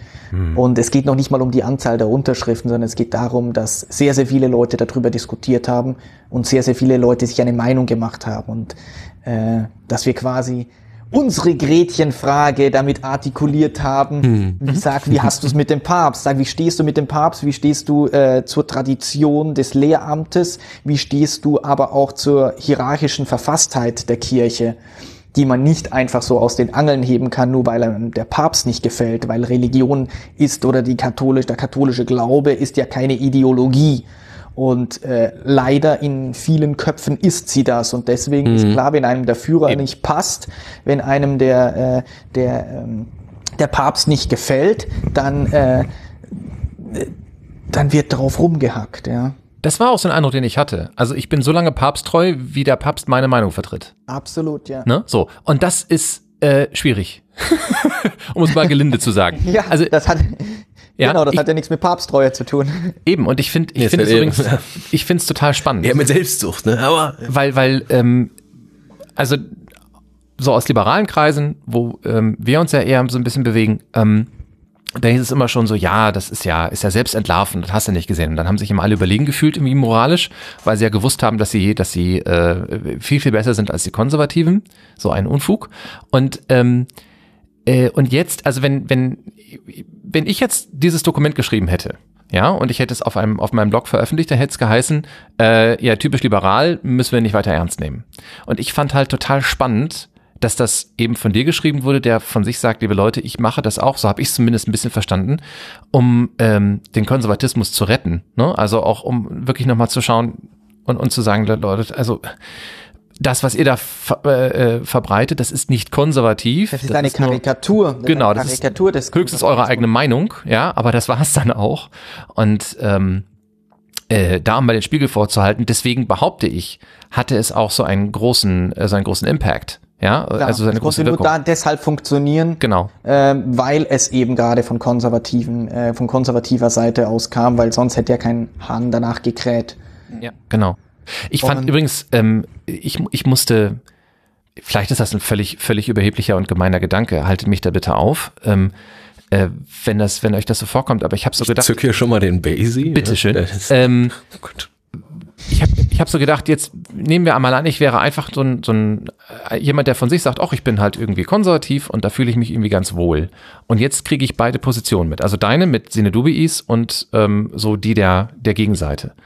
Ähm, ich habe so gedacht, oh mein Gott, wie, wie, oh meine Güte. Also dem, dem fällt es dann auch schwer zu wissen, wo er dann sich hinstellen soll. Ne? Ähm, ich kann mir so ein bisschen vorstellen, dass Leuten es auch wehgetan hat, das zu lesen und dass sie sich echt herausgefordert gefühlt haben. Ich hoffe, dass viele Menschen diese Herausforderung angenommen haben, ähm, weil das, weil das wichtig ist. Also ich glaube, man äh, zu sagen, so ich habe jetzt eine Position, die ziehe ich jetzt die nächsten 80 Jahre durch, bis ich ins Grab wandere, ähm, da macht man sich auch zu einfach mit, ne? Mhm. Na, ich sag halt, unsere Position war halt, äh, Papsttreue ist nicht verhandelbar. Mhm. Und ähm, das sollte eigentlich für jeden Konservativen klar sein. Deswegen können wir es nicht verstehen, wieso dass manche sich so äh, weit davon entfernt haben, aber sich mhm. dann konservativ schimpfen. Und wie gesagt, ich möchte nicht dass diese Leute die Deutungshoheit am Ende behalten. Und deswegen äh, habe ich auch einfach mal zwei Schritte äh, vorausgetan. Also wir fordern hier ja auch keine, äh, keine, keine Unterwürfigkeit sozusagen und äh, dass jede Kritik verstimm, äh, verstummen muss. Das ist ja gar nicht die Intention des Aufrufs. Nee, nee, wir wollten wirklich einfach mal hier, es sollte tatsächlich ein Weckruf sein, ein Wake-up-Call Call, äh, Leute, äh, möglicherweise müsst ihr euch äh, überlegen, auf welchem Dampfer das ihr seid, wenn ihr in dieser Weise den Heiligen Vater kritisiert. Ich habe übrigens eine, eine Frage noch mal eben so ein bisschen zur Erklärung. Du hattest, ähm, oh Gott, in Sinedubi ist, meine ich, hattest du einen Artikel verlinkt, der darauf abzielt, zu, zu erklären, dass sich die Lehre im Prinzip nie geändert hat. Genau. Genau, so. Roberto Buttiglione. Richtig, genau der. Und ich habe den also gelesen und habe gedacht, also ich könnte da eine Erosion sehen in der Position, weil erst wird die Exkommunikation von wiederverheiratet Geschiedenen abgeschafft, ähm, dann, was war der zweite Schritt? Schon wieder vergessen. Und jetzt kommt Franziskus mit, naja, könnte sein, dass die auch wieder zur Kommunion zugelassen werden, unter bestimmten Voraussetzungen. Und ähm, ich habe so gedacht, also ich sehe da ich könnte verstehen, wenn Leute sich sagen, also das ist doch eine, eine sehr, sehr langsame, schrittweise Aufweichung eines, eines lang gehegten Prinzips. Wieso siehst du da keine Änderung in der Lehre? Weil die Lehre als solches nicht abgeschafft wird, nur weil man auf den Einzelfall äh, vermehrt das Augenmerk äh, legt. Ja. Es ist ja, es ist ja gerade quasi das Spezifische der Barmherzigkeit, dass man ja. keine Pauschalurteile fällt, sondern äh, dass man sich den Einzelfall anschaut und da eben auch von Seiten der Kirche feststellt, äh, möglicherweise liegt es auch an der Kirche, weil die Ehe nicht gültig sein, äh, äh, weil die Ehe nicht gültig ist, ähm, weil es, äh, weil wir es versäumt haben, eine anständige Ehe pastoral anzubieten mhm. und ähm, quasi, aber natürlich gibt's auch äh, den, die andere Seite, der, äh, das Menschliche an einer Ehe, mhm. äh, dass es auch daran gescheitert sein könnte. Ähm, ich bin ja jetzt auch äh, völlig dagegen, dass man jetzt die gesamte äh, äh, Sakramentallehre aus den Angeln hebt und sagt, hey, ist alles okay. Ich meine, es gab auch Märtyrer, die für die Unauflöslichkeit der Ehe in den Tod gegangen sind. Das mhm. soll nicht ähm, vergeblich sein. Mhm. Da, das ist natürlich klar, deswegen äh, die Linie von äh, Buttiglione teilen wir, aber weiter gehen wir auch nicht. Also wir hatten auch redaktionsintern äh, Gespräche, wie weit wollen wir jetzt da gehen, wie, wollt, wie mhm. weit wollen wir unsere eigenen Positionen nochmal schärfen, nochmal äh, en Detail auf Amoris Letizia eingehen. Wir gehen da eigentlich nicht groß ein auf dem, auf dem Weckruf. außer äh, dass wir das grundsätzlich begrüßen, aber wir versteifen uns eben nicht in Fußnoten. Und ähm, aber wir haben uns äh, Gott sei Dank alle äh, darauf geeinigt oder gesagt, dass wir, äh, dass wir eben auch als konservativ-liberalen Block aber bis Butilione und nicht weitergehen. Ja. Ich finde das aber noch großartig. Konservativ-liberal, großartig. Wunderschön. Ja, liberal, liberal würde ich in diesem Zusammenhang einfach sie, äh, äh, liberal würde ich mich in dem Zusammenhang sehen, dass ich grundsätzlich eben äh, mir die progressistische Seite auch anschaue, anhöre und mit dir in den Diskurs trete. Ja. Konservativ ist unsere eigene Ausrichtung, aber ich finde es ja unheimlich spannend. Du kannst natürlich sagen, klar, wir wollen, wir sollten nicht so in Lagern denken, aber stell dir vor, es gäbe diese, diese Lager nicht. Ähm, ich finde es natürlich auch gut, dass du, dass du Neuerungen hast, dass du aber auch andere hast, die das Ganze bremsen. Mhm. Ähm, also von daher, das Einzige, was man mit den Lagern, dass sie, dass sie untereinander verfeindet sind. Ja, ja. dass man eben nicht dieses, äh, dieses liberale Element äh, hat, wo man sagt, äh, wir, wir unterhalten uns darüber. Prüft mhm. alles, das Gute behaltet quasi. Mhm. Ähm, das ist so die Grundausrichtung von mir und natürlich auch äh, von meinem Blog. Das ist, äh, das ist irgendwie sehr schön. Also ich würde mich, äh, also auch mit, äh, weil unsere Aufnahmezeit läuft langsam ab. Ne? Wir müssen langsam irgendwie mal äh, zum Ende kommen. Ich persönlich hätte große, großes Vergnügen daran, gelegentlich äh, äh den den, äh, das Gespräch um die Wahrheit oder äh, um bestimmte Positionen äh, fortzuführen äh, mit euch, weil es wirklich einfach eine Bereicherung ist und äh, nix äh, kann eben den, den Live-Dialog äh, ersetzen. Ähm, und ich wie gesagt, nach wie vor muss ich einfach sagen, äh, klar fühlt man sich immer bei denen am, am wohlsten, die irgendwie so ein bisschen so drauf sind, äh, wie man selber äh, drauf ist.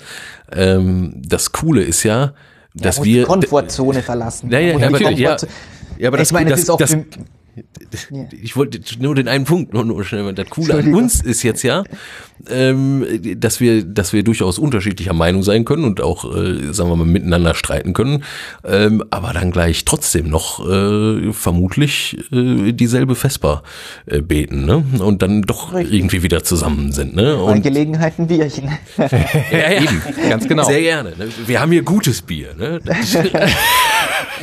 In Berlin gibt's ja da diese, äh, naja gut, äh, später. Genau, ich habe ich hab auch gerade gedacht, das war jetzt das perfekte Schlusswort äh, quasi. Nee, ich glaube, da war noch eins auf der. Äh, was denn? Im, im, äh, in Berlin ist auch noch ein Schlusswort, oder? Ich weiß nicht. Ja, natürlich. Ja. Ich wollte jetzt auch nicht den Sack schon, es muss ja, die beiden müssen auch noch was sagen. Aber ähm, also das, das war jetzt irgendwie schon die schöne Einleitung in, in, in das Ende. Ähm, äh, ja, ich habe auch gerade gedacht, also so wie wir ungewollt, aber das ist ja manchmal auch das Schönste, so in, in, in ein paar etwas seltsam, also ungeplante Themen abgedriftet sind, äh, müsste man das einmal wiederholen. Ich habe inzwischen beide sind Themen auch gerade begriffen, warum Hörerinnen und Hörer hier und da ganz gerne mal fordern, dass äh, Willem und wir ähm, zusammen ein Crossover machen. Jetzt verstehe ich erst wieso. Ist das so? Ja, ja. Das, also es gab da äh, nicht, nicht viele, aber ein, zwei äh, doch recht vehement vorgebrachte Stimmen, die gesagt Kennt haben. Kennt ihr noch nicht Gott bewahre, mit dem müsst ihr echt mal reden. Genau, richtig. Und, ähm, und der, echt? Ja, ist genauso. Ja, und wir haben uns immer gedacht, wieso? Also, nein, ernsthaft, weil, also, nur weil wir das gleiche Thema, also, nur weil wir was religiös-christliches machen, heißt es ja nicht, dass man jetzt immer, also, dass man sich jetzt irgendwie total zusammentun muss. Inzwischen verstehe ich was, äh, warum. Ich, ich glaube, ich weiß warum. Ja, weil, weil der Horizont insgesamt äh, sich einfach weitet dadurch, genau, ne? Und ja. weil, weil, äh, ne, weil er eben auch gefährlich ist, sich immer am wohlsten zu fühlen. Ja, das ist richtig. Äh, ne? Also für Echo Chamber sind wir ja auch ja, lange nicht gefeit. Also, nee, ja. nee, durchaus nicht. Wie gesagt, also ich bin, äh, ich, äh, ich bin wirklich einfach äh, dankbar und äh, froh, dass das heute äh, hier so losgegangen ist und hoffe, äh, dass das irgendwie vielleicht gelegentlich auch nochmal weitergeht. Ja, klingt ein bisschen so. So, jetzt seid ihr beiden aber als, als Gäste der Gretchenfrage natürlich diejenigen, die das Schlusswort sprechen. Ja. ah, wunderbar. Wir sind erstmal wir sind, wir sind erstmal erschlagen, würde ich sagen. Also es, äh, ich finde, das war eine ganz, ganz tolle Runde. Und wie er es schon gesagt hat, äh, eigentlich ist das ja eigentlich das, das Schöne am Glauben. Dadurch, dass man unterschiedliche Ansichten, Meinungen hat, die äh, in den Ring wirft, wird man gleichzeitig gezwungen, sich mit den Argumenten des Gegenübers auseinanderzusetzen. Und glaub mir, das ist eine Herausforderung. Äh, jetzt, äh, ich habe meine Hausaufgaben nach diesem Podcast bekommen. Ich werde mich über Wahrheit äh, schlau machen. Ich meine, ich bin kein Theologe, aber ich meine, äh, das, äh, das, macht, äh, das macht Spaß. Und genau das ist doch eigentlich das Schöne dran. Ich meine, äh, was könnte es Besseres geben, als äh, sich jetzt wieder intensiv mit dem Glauben zu beschäftigen, sich möglicherweise übrigens sehr gerne mal wieder auf ein, auf ein Crossover äh, zu verabreden, vielleicht sogar das regelmäßig zu machen zu bestimmten Themen, einfach mal unterschiedliche Meinungen äh, in den Raum werfen äh, in einer ganz äh, lockeren Atmosphäre sozusagen und weil das zwingt zum Nachdenken, weil das fordert heraus. Da kann man nämlich nicht sich gegenseitig auf die Schulter klopfen, du hast einen guten Spruch gebracht, ich habe einen guten Spruch gebracht, sondern äh, man, äh, man wird da herausgefordert, äh, ja, noch bessere Argumente zu finden. Mhm. Ich ja, finde, wir hätten bei dieser ich hätte, ich finde, wir hätten bei dieser Episode irgendwie so eine Webcam mitlaufen lassen müssen, weil ich glaube, ab und zu haben Matthias und ich hier gesessen und haben wirklich angestrengt geguckt. Weil wir so viel nachdenken mussten, um das alles zu verarbeiten. Ja. Also die, die, die, Fratzen, die Florian und ich reißen, die will keiner sehen. Das, äh Na, unsere, unsere vielleicht schon, dann hätten wir da ein schönes ja. Kapitelbild draus machen können. Genau, weil äh, wir haben uns jetzt hier hoch konzentriert. Ja. Äh. Ja, ja, mal gucken, vielleicht äh, machen wir noch mal irgendwie, ich habe da so eine Idee gerade gekriegt. Das, ah, schön. das machen wir off the record Gut. mal. Das, das, das packen wir jetzt mal kurz in den Offline-Begriff. Ähm, so, ich habe jetzt noch tatsächlich ein, ein Hausmeisterthema, das ich hinten dran schneiden würde, wenn keiner mehr noch irgendwas ganz wichtig sagen muss. Mhm. Okay. Ja, äh, nee, äh, ja. Ähm, äh, also das, ich sag das jetzt und dann macht Flo den, den Sack nämlich zu. Das ist so die. Ach, ne, meinetwegen. Alles klar. Wunderbar. Tradition, Florian. Tradition. So. Ähm, das haben wir zweimal so gemacht. Wir haben es immer so gemacht. In der Pastoral ist das so, ne, wenn du jetzt der Frauengruppe beim zweiten Mal äh, hilfst beim Kaffee ausschenken, da kommst du aus der Nummer nicht mehr raus. Das ist so. Dann musst du das immer so machen, weil es war nämlich immer schon so. Ja. Ist so, weil ist so und bleibt so, weil immer so gewesen. Marc, ja, ja, Marc genau. und Flo, Marc und Flo wollen den Frauen nicht mehr helfen. Ja, so heißt, so heißt es dann nämlich, ne? Genau, richtig, ja, dann stehen wir da. ähm, so, und zwar als Hausmeisterthema habe ich einmal noch das Podcamp, für das ich ähm, einmal mehr Werbung machen möchte. Nämlich heute in einer Woche und den Sonntag auch noch. Richtig, ganz genau. Und also 11., 12., 3. im Unperfekthaus in Essen. Richtig. Und seitdem ähm, der Besitzer des Unperfekthauses nämlich ein Interview gemacht hat mit Thorsten Runte, dem Veranstalter des Podcamps, und öffentlich bekundet hat, dass ähm, also offen rechts radikale Nazi-Gruppen nicht mehr in dieses Haus gelassen werden, ähm, habe ich gesagt, gut, alles klar. Dann ähm, bin ich auch gerne wieder Gast des Unperfekthauses. Da hatten Flo und ich ja durchaus ähm, nochmal eine Diskussion, ähm, wie wir damit umgehen wollen. Im Unperfekthaus gab es ja die Idee, dass sich da eine Bürgerwehr gründet mit offen äh, rechtsnationalen und rechtsradikalen Mitgliedern. Ähm, weswegen ich gesagt habe, ich gehe da nicht hin. So, und äh, das hat sich jetzt, finde ich, geklärt, weil es ein öffentliches Statement gibt dagegen. Und ähm, Darüber hinaus gibt es einen guten Grund, warum Florian und ich zumindest da auftauchen sollten. Es gibt ganz, ganz viele gute Gründe, warum Menschen da auftauchen sollten, aber Florian und ich haben einen ganz persönlichen. Wir sind nämlich nominiert für den Deutschen Podcastpreis. Von dem wir neuerdings äh, neulich auch erst erfahren haben. Etwas äh, schräg. Man weiß nicht, äh, also ich bin gespannt, was damit, äh, also. Genau, richtig. Man, also, wir werden es erleben und dann auch berichten. Ne? Genau. Und, das ist ähm, in den Shownotes dann verlinkt, oder? Ja, klar, natürlich. Ähm, und genau, und das sind dann diese. Sendet diese. Dann sendet die aktuelle Folge mal nach dem Preis. genau. Und ähm, also wir werden, ähm, wir sind da irgendwie nominiert und dann gucken wir mal, was da so an dem Abend passiert. Ähm, für Leute, die uns treffen möchten, wir sind Samstagabend, ja, Samstagnachmittag. Äh, du vielleicht schon nachmittags, ich nicht. Ja. Ich werde wenig Zeit haben. Ich bin äh, Samstagabend da. Ähm, hoffe ich zumindest, dass ich das gut schaffe. Und also einer von uns beiden ist auf jeden Fall da. Und ähm, ja, und wer uns dann treffen und sehen möchte, kann das da gerne tun. Und dann gucken wir mal, wie dieser Abend wird. Ja, das war das Letzte, was ich zum Hausmeister sagen wollte. Und jetzt darf Flo genau. den Abschluss ja, machen. Immer so, ne? Also vielen Dank fürs Zuhören. Heute war auf jeden Fall, also es ist immer besonders, aber heute war es besonders, besonders. Ähm, Nochmal ganz liebe Grüße äh, in den Osten, also nach Berlin. Wir sind ja im weitesten Westen, ne? fast mhm. schon in Holland. Und ihr seid fast schon in Polen, fast. fast Entschuldigung, nee. Äh, also schön, ne? dass, wir, dass wir so mal so die, die, Rep die Republik äh, überspannen äh, können. Das ist irgendwie ähm, auch schön. Deswegen, äh, liebe Hörerinnen, liebe Hörer, ähm, wir freuen uns, dass ihr dabei wart. Wir freuen uns auch, äh, wenn ihr wieder dabei sein werdet. Bis dahin äh, eine gesegnete Zeit. Passt aufeinander auf. Ähm, also nicht im Sinne von Kontrolle, sondern einfach mal so, ne, gucken, was macht man denn alle so. Und äh, macht's wie wir, redet miteinander, äh, auch wenn ihr meint, die anderen sind total anders und mit denen komme ich nie klar. Ähm, genau. Wir, ja, ja. Bis zum nächsten Mal. Äh.